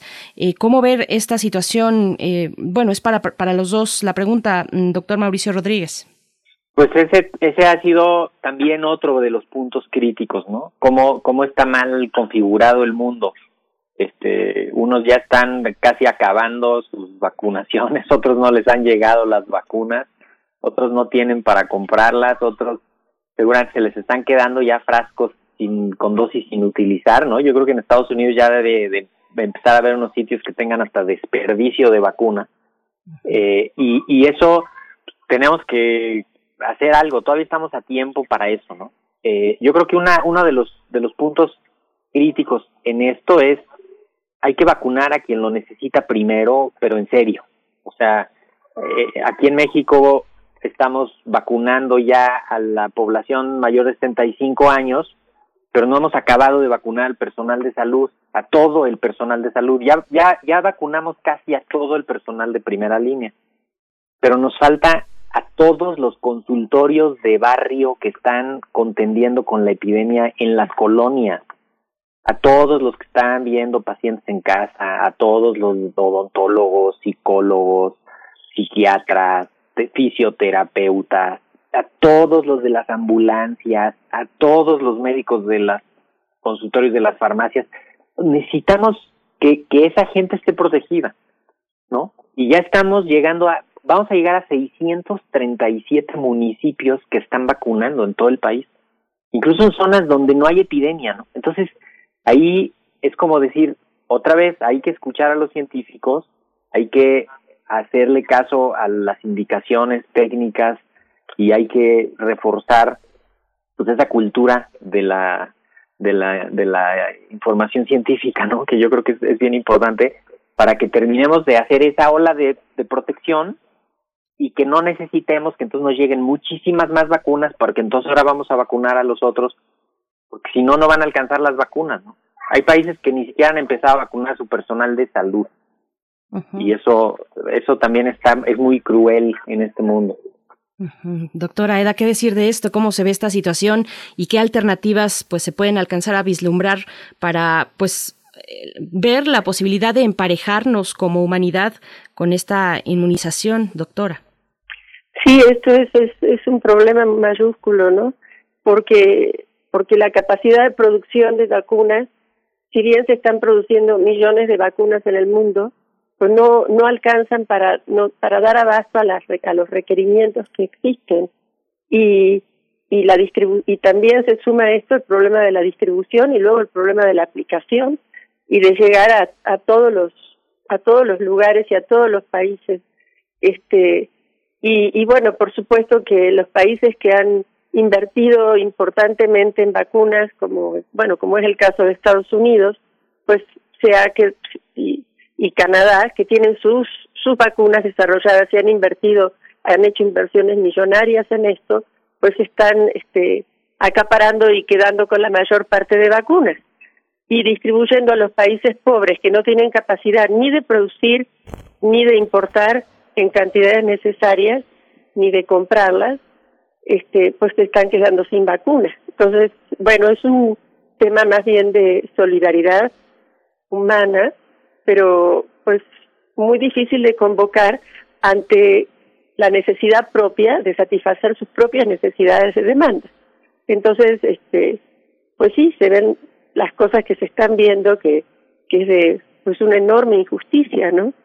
Como por ejemplo lo que pasa en Israel, por ejemplo, ¿no? Este, que está prácticamente toda la población vacunada y no se vacuna a los palestinos, ¿no? eh, en fin, son, son cosas muy, muy complicadas, yo creo, y, y muy difíciles encontrar la, la solución, ¿no? Hay países más, más generosos como Alemania que ha donado vacunas, aunque no tiene todavía gran parte de su población vacunada. Mm-hmm. Sí, esta, esta visión también, eh, Mauricio Rodríguez como médico, eh, a veces eh, uno se da cuenta de que la pericia en el trato médico consiste en más o menos tener una, una idea de frente a qué pacientes está para saber qué tratamiento aplicarles. Hay, hay personas que sabes que nunca se van a acordar del horario de un medicamento, tienes que implementar medicamentos compuestos o dosis eh, de larga duración para que este, sean fieles al tratamiento, para que se adhieran al tratamiento, para que la gente no se autorrecete y los riesgos que con lo que los de vida con lo que los pacientes llegan a la consulta, parte de lo que tienen se lo han ganado. ¿Cómo está esta valoración desde la universidad, desde la medicina pública, de la actitud de las personas que entran en riesgo, que organizan reuniones, que quieren vivir como si nada pasara? ¿Es un problema de comunicación? ¿Es una cuestión idiosincrática? ¿Cómo, ¿Cómo enfrentarlo? Pues mira, yo creo que aquí hay varios componentes en esto que comentas, Miguel Ángel. Uno es la cultura de la salud, ¿no? Que tiene el mexicano, voy a decirlo así de genérico. O sea, esta cosa de automedicarse, sacarle de la vuelta al diagnóstico, minimizar las cosas, tomarse algo para los síntomas, usar algún remedio que le pasó a alguien, ¿no? Toda esta cultura de, de la salud que tenemos, pues ciertamente deficiente, eh, eso hace que los casos de COVID empeoren, ¿no? Por un lado. Luego, por otro lado, el asunto de las comorbilidades. Ya vimos el, el costo inmenso de las comorbilidades, ¿no? Este, tenemos una carga de enfermedad tremenda por obesidad, diabetes, hipertensión, y pues eso nos pasó factura, ¿no? Y lo otro es que eh, es increíblemente sencillo el manejo del COVID temprano, inicial, así, así leve. Entonces mucha gente no se la cree. Cuando le dices, pues solo tienes que tomar algo para la fiebre y cuidarte, descansar, vigilar, ta, ta, ta. O en todo caso ibuprofeno y tal. Entonces la gente como que ahí tampoco se la cree y entonces empieza a tomar otras cosas y hacer otras cosas y se va retrasando. Entonces se, se junta esto y luego el quizá el cuarto componente es esta cosa de pues, hay gente que no tiene para pagar medicinas, atención, que no le queda claro a dónde ir y que pues, ahí está en problemas, ¿no? Y entonces se suman estos elementos y está muy complejo. Bueno, a mí me, me gustaría agregar Sí, sí, a lo doctora, que sí, menciona el doctor Mauricio, este, que la gente además tiene miedo, miedo de ir a los hospitales. Entonces, claro, los primeros, la primera semana de la enfermedad en general, los síntomas son leves y no hay complicaciones y empiezan entonces, después de la primera semana, a manifestarse las complicaciones. Y lo que está pasando también es que por miedo a ir al hospital, eh, pues la, gente llega en un estado en, en- en un estado muy grave, en donde ya es muy difícil estabilizar los pacientes y revertir el daño que ha causado la, la inflamación exacerbada en el paciente. Entonces, eh, pues bueno, eso aumenta también la, la mortalidad en esta enfermedad, ¿no? Pues bueno, sigamos conversando porque pues estamos eh, todavía con muchos meses por delante, años probablemente por delante con esta cuestión eh, de la vacunación, de todas las implicaciones, algunas que todavía ni siquiera alcanzamos a, a observar, como dijo el doctor Mauricio Rodríguez. Muchas gracias a ambos por este tiempo, por esta charla. Doctora Eda Sciuto, gracias por esta colaboración. No, muchísimas gracias a ustedes por ayudarnos a, a difundir este, aspectos importantes de esta enfermedad que, creo que es fundamental que haya más conocimiento, que en medio de tanta capacidad de información tenemos este, mucha información que circula que no es que no es cierta y no hay capacidad de filtrar esto. Entonces sí es muy importante difundir y, estar en contacto permanente y comunicar las cosas a la población, ¿no? Por supuesto, otro de los temas, la comunicación. Gracias, doctora Eda Sciuto. Doctor Mauricio Rodríguez, como siempre, un fuerte abrazo. Muchas gracias. No, hombre, muchísimas gracias a ustedes por no por no soltar el tema, por no perder la objetividad y pues hay que seguir ayudando, hay que seguirnos cuidando. La epidemia sigue activa. Estamos pues en el momento justo de romper el, el inicio de un nuevo ciclo, de una nueva ola, se rompe ahorita. Hay que seguirnos cuidando. Muchísimas gracias.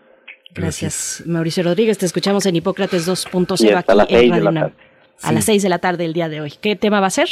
Vamos a Sí, platicar sobre el, la- el uso de los animales para la investigación científica. Mm, interesante. Muchas Sí, gracias. sí, Ahí sí. te escuchamos. Gracias. Seis de la Gracias, tarde en. Radio UNAM. Gracias a ambos, Miguel Ángel. Pues seguimos con ciencia. Eh, Estrella Burgos, que comanda este gran equipo de la revista, ¿cómo ves? Tiene justamente un tema. Este, hay cosas que se cultivan, eh, normalmente las plantas, pero Estrella Burgos nos va a hablar de que se cultiva también la carne. Revista Cómo Ves. Las centrales de Cómo Ves. Carne cultivada.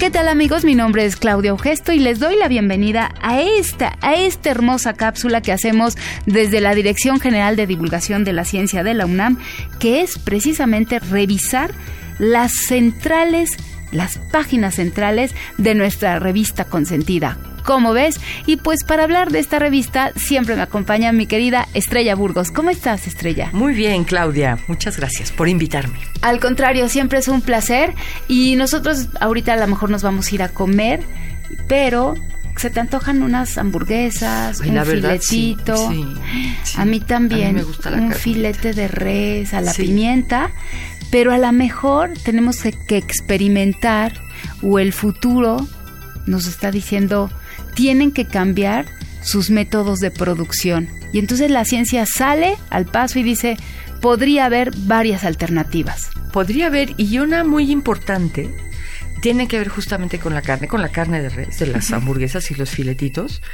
Esto viene a cuento porque en el número de agosto nuestra portada, ah, además de que hablamos como la colaboración anterior de Greta Thunberg, en ese número nuestra portada se llama Carne cultivada de laboratorio a tu mesa. Y es explicar por qué esta es una gran idea. Y este es un artículo de Agustín López Munguía, que es un investigador en biotecnología que desde que empezó la revista es consejero editorial nuestro y ha escrito muchos artículos que tienen que ver con alimentación y producción de alimentos. Y este es un artículo que habla de cómo se está logrando cultivar carne en el laboratorio. Cultivar es un término que se usa porque hablamos de cultivar células en los laboratorios. No solo cultivamos en la tierra. En la ¿no? tierra. Y podemos cultivar células en el laboratorio. y- ¿Células madre? Células madre, pues esas fíjate que no sé. Más bien es a partir de esas células que vamos a cultivar esta carne. Así que es muy pertinente tu observación. Esto en el, déjame ver, ¿en qué año fue? En el 2000, estoy checando aquí, en el 2013. 13. 13. Salió la primera hamburguesa de laboratorio eh, de, de un equipo holandés que la hizo. eh, y tenía un costo la hamburguesa, o había costado más de 300 mil dólares. Bueno, porque es un desarrollo innovador.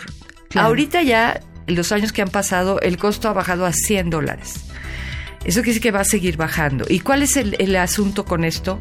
Es usar células madre de bovinos y en el laboratorio estimularlas para que se conviertan en las células del tejido que te quieras comer, Claudia. ¿Quieres lomito? ¿Quieres pierna? ¿Quieres espalda? Se puede hacer eso. No tienes que matar a la res. Y lo cultivas en el laboratorio. Y ahorita se está trabajando en varios laboratorios del mundo, no solo en Holanda, en, en mejorar la textura, en mejorar el sabor, para que la gente lo acepte. ¿Por qué es importante? No, no es que a mí me encante comer las cosas que salen de las cajas de Petri, que no tampoco tienen problema, sino porque, mira, te voy a leer aquí. Para tener buenos filetes se requiere en promedio 17 veces más tierra que para producir la misma cantidad de proteína de soya. Se requiere usar 15 mil litros de agua por kilogramo de carne, cuando necesitamos entre 0.3 y 1 litro para producir uno de cereales. O sea, eso ya nada más es un grave problema. la- el uso del agua y el uso del suelo. Pero hay otro que, que es tan grave y es que el metano es uno de los gases de efecto invernadero responsables del cambio climático. El Y- segundo. Sí, sí, el segundo, nada más que el metano capta 25 veces más calor que el dióxido de carbono. Y el principal productor de metano en el El- planeta es la industria de la carne. De la carne. De la carne. Es lo menos sustentable en nuestra dieta, exactamente. Entonces, por lo pronto, yo los conmino, este, no, no los conmino. Les solicito, les pido, les sugiero que coman menos carne roja, que bajen su consumo de carne roja. eh, y que estén atentos a esto y que no lo rechacen. No es una comida Frankenstein, no les va a pasar nada. Al contrario, va a estar bien porque va a estar más regulada la cantidad de grasa y todas esas cosas. Y que cuando haya hamburguesas de laboratorio les den una oportunidad porque pues ese va a ser el camino si queremos seguir consumiendo carne. Si no, pues mejor ya no, no vamos a consumir carne de res, que sería lo ideal en el fondo, pero entrenle a la hamburguesita de laboratorio cuando esté lista. Carne cultivada, ya saben, si quieren leer más, pues pueden leerlo ya en la revista. En nuestro ves. sitio web www.comoves.unam.mx todos los artículos de portada están. Está desde luego este de la carne cultivada. Muchísimas gracias, Estrella. Gracias, Claudia. Esto fue una producción de la Dirección General de Divulgación de la Ciencia, UNAM. Revista Cómo ves.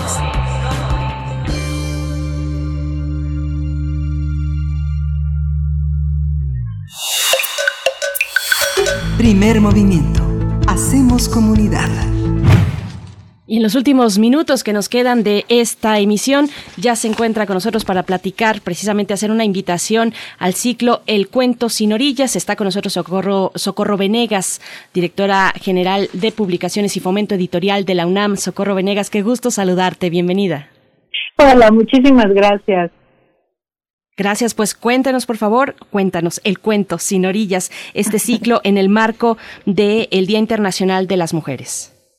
Pues muchas gracias. Mira, el, queremos invitar a todas, a todos, a que nos acompañen. Hoy abrimos este ciclo a partir de nuestro libro eh, Vindictas, Cuentistas Latinoamericanas, un, libro eh, publicado por la UNAM y por la editorial española Páginas de Espuma, una coedición que nos ha traído muchísimas alegrías y que nos ha llevado también a darnos cuenta de que publicar a las escritoras hacer este trabajo de revalorar, de rescatar el trabajo de las grandes escritoras latinoamericanas del siglo XX que, que no han continuado publicándose, que han eh, quedado al margen del canon de la historia de la literatura latinoamericana, pese a su gran calidad pues que este esfuerzo no era suficiente, que teníamos que generar mayores reflexiones, abrir más espacios para el pensamiento, para la discusión, para el debate, para dar a conocer también a, estas voces y, por, y sobre todo algo fundamental, decir por qué hay que leerlas. No se trata de que hay que leerlas solo porque son mujeres, se trata de leerlas por la calidad de su trabajo y allí sobre eso vamos a estar hablando en este ciclo. Hoy comenzamos a las seis de la tarde, la transmisión será a través de las, eh, las redes, el Facebook y el canal de YouTube de El Colegio Nacional. Y comenzamos con estudiosas del cuento, nos van a acompañar Carmen Alemani de España, Alejandra Mato de Uruguay, Lucia Melgar de México, Magda Zavala de Costa Rica, todas grandes estudiosas, investigadoras, desde distintos, eh, distintas eh, orillas, desde, desde distintas miradas alrededor del cuento latinoamericano escrito por mujeres. Y, es de verdad un honor que nos acompañen porque el reunirlas pues no es tan sencillo y será verdaderamente un, una, una ocasión para celebrar poder escucharlas. Y mañana vamos a tener a las cuentistas, a las protagonistas eh, de, del tema que estamos trabajando. Eh, estarán Gabriela Alemán de Ecuador, Liliana Colanzi de Bolivia, Beatriz Espejo de México y Carolina Sanín de Colombia.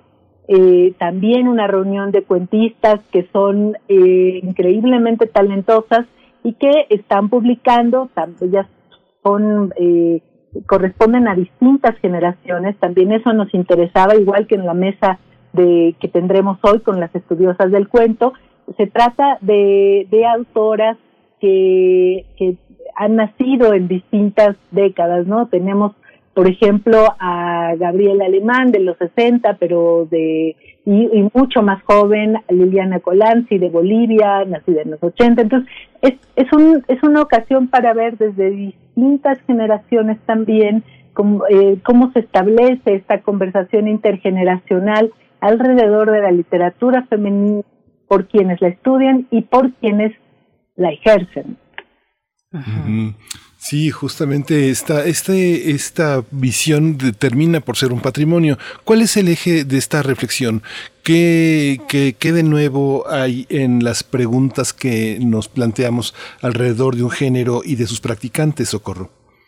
Bueno, siempre va a ser importante hablar del cuento como, por, como género que se ha considerado en la periferia, pero si además le, sumas el que estamos hablando del cuento escrito por mujeres, por autoras, que eh, estamos hablando como de, de, otra, de una segunda periferia, ¿no? Entonces, por eso nos parece fundamental que venga la charla, la conversación al centro.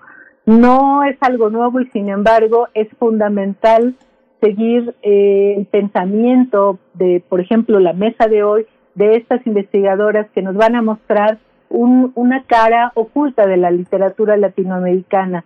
Oculta no porque las autoras hayan querido permanecer en secreto, sino ocultas porque fueron marginalizadas.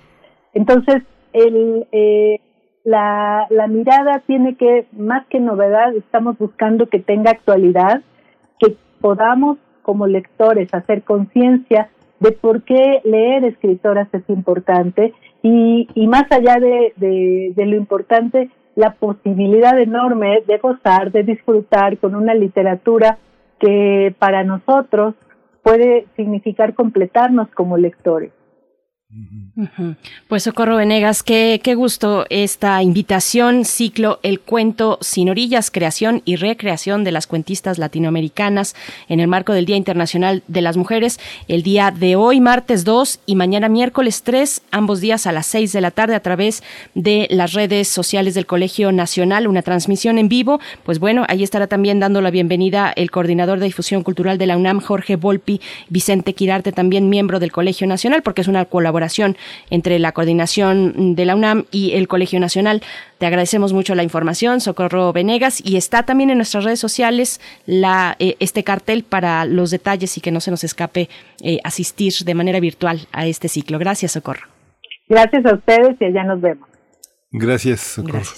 Pues ya nos dieron las eh, casi las 10, faltaron unos segundos para las 10. Nos escuchamos mañana eh, eh, en punto de las 7 de la mañana. Acompáñenos desde las 7 porque ya está Chihuahua enlazado, así que va a ser muy importante vernos, Berenice. Así es, nos despedimos. Gracias Miguel Ángel Quemain, gracias a todo el equipo. Quédense aquí en Radio UNAM. Esto fue Primer Movimiento. El mundo desde la universidad. Radio UNAM presentó Primer Movimiento el mundo desde la universidad. Con Berenice Camacho y Miguel Ángel Quemain en la conducción. Frida Saldívar y Violeta Berber, producción. Antonio Quijano y Patricia Zavala, noticias. Miriam Trejo y Rodrigo Mota, coordinadores de invitados. Cámara Quirós, redes sociales. Arturo González y Socorro Montes, operación técnica. Locución, Tessa Uribe y Juan Stack.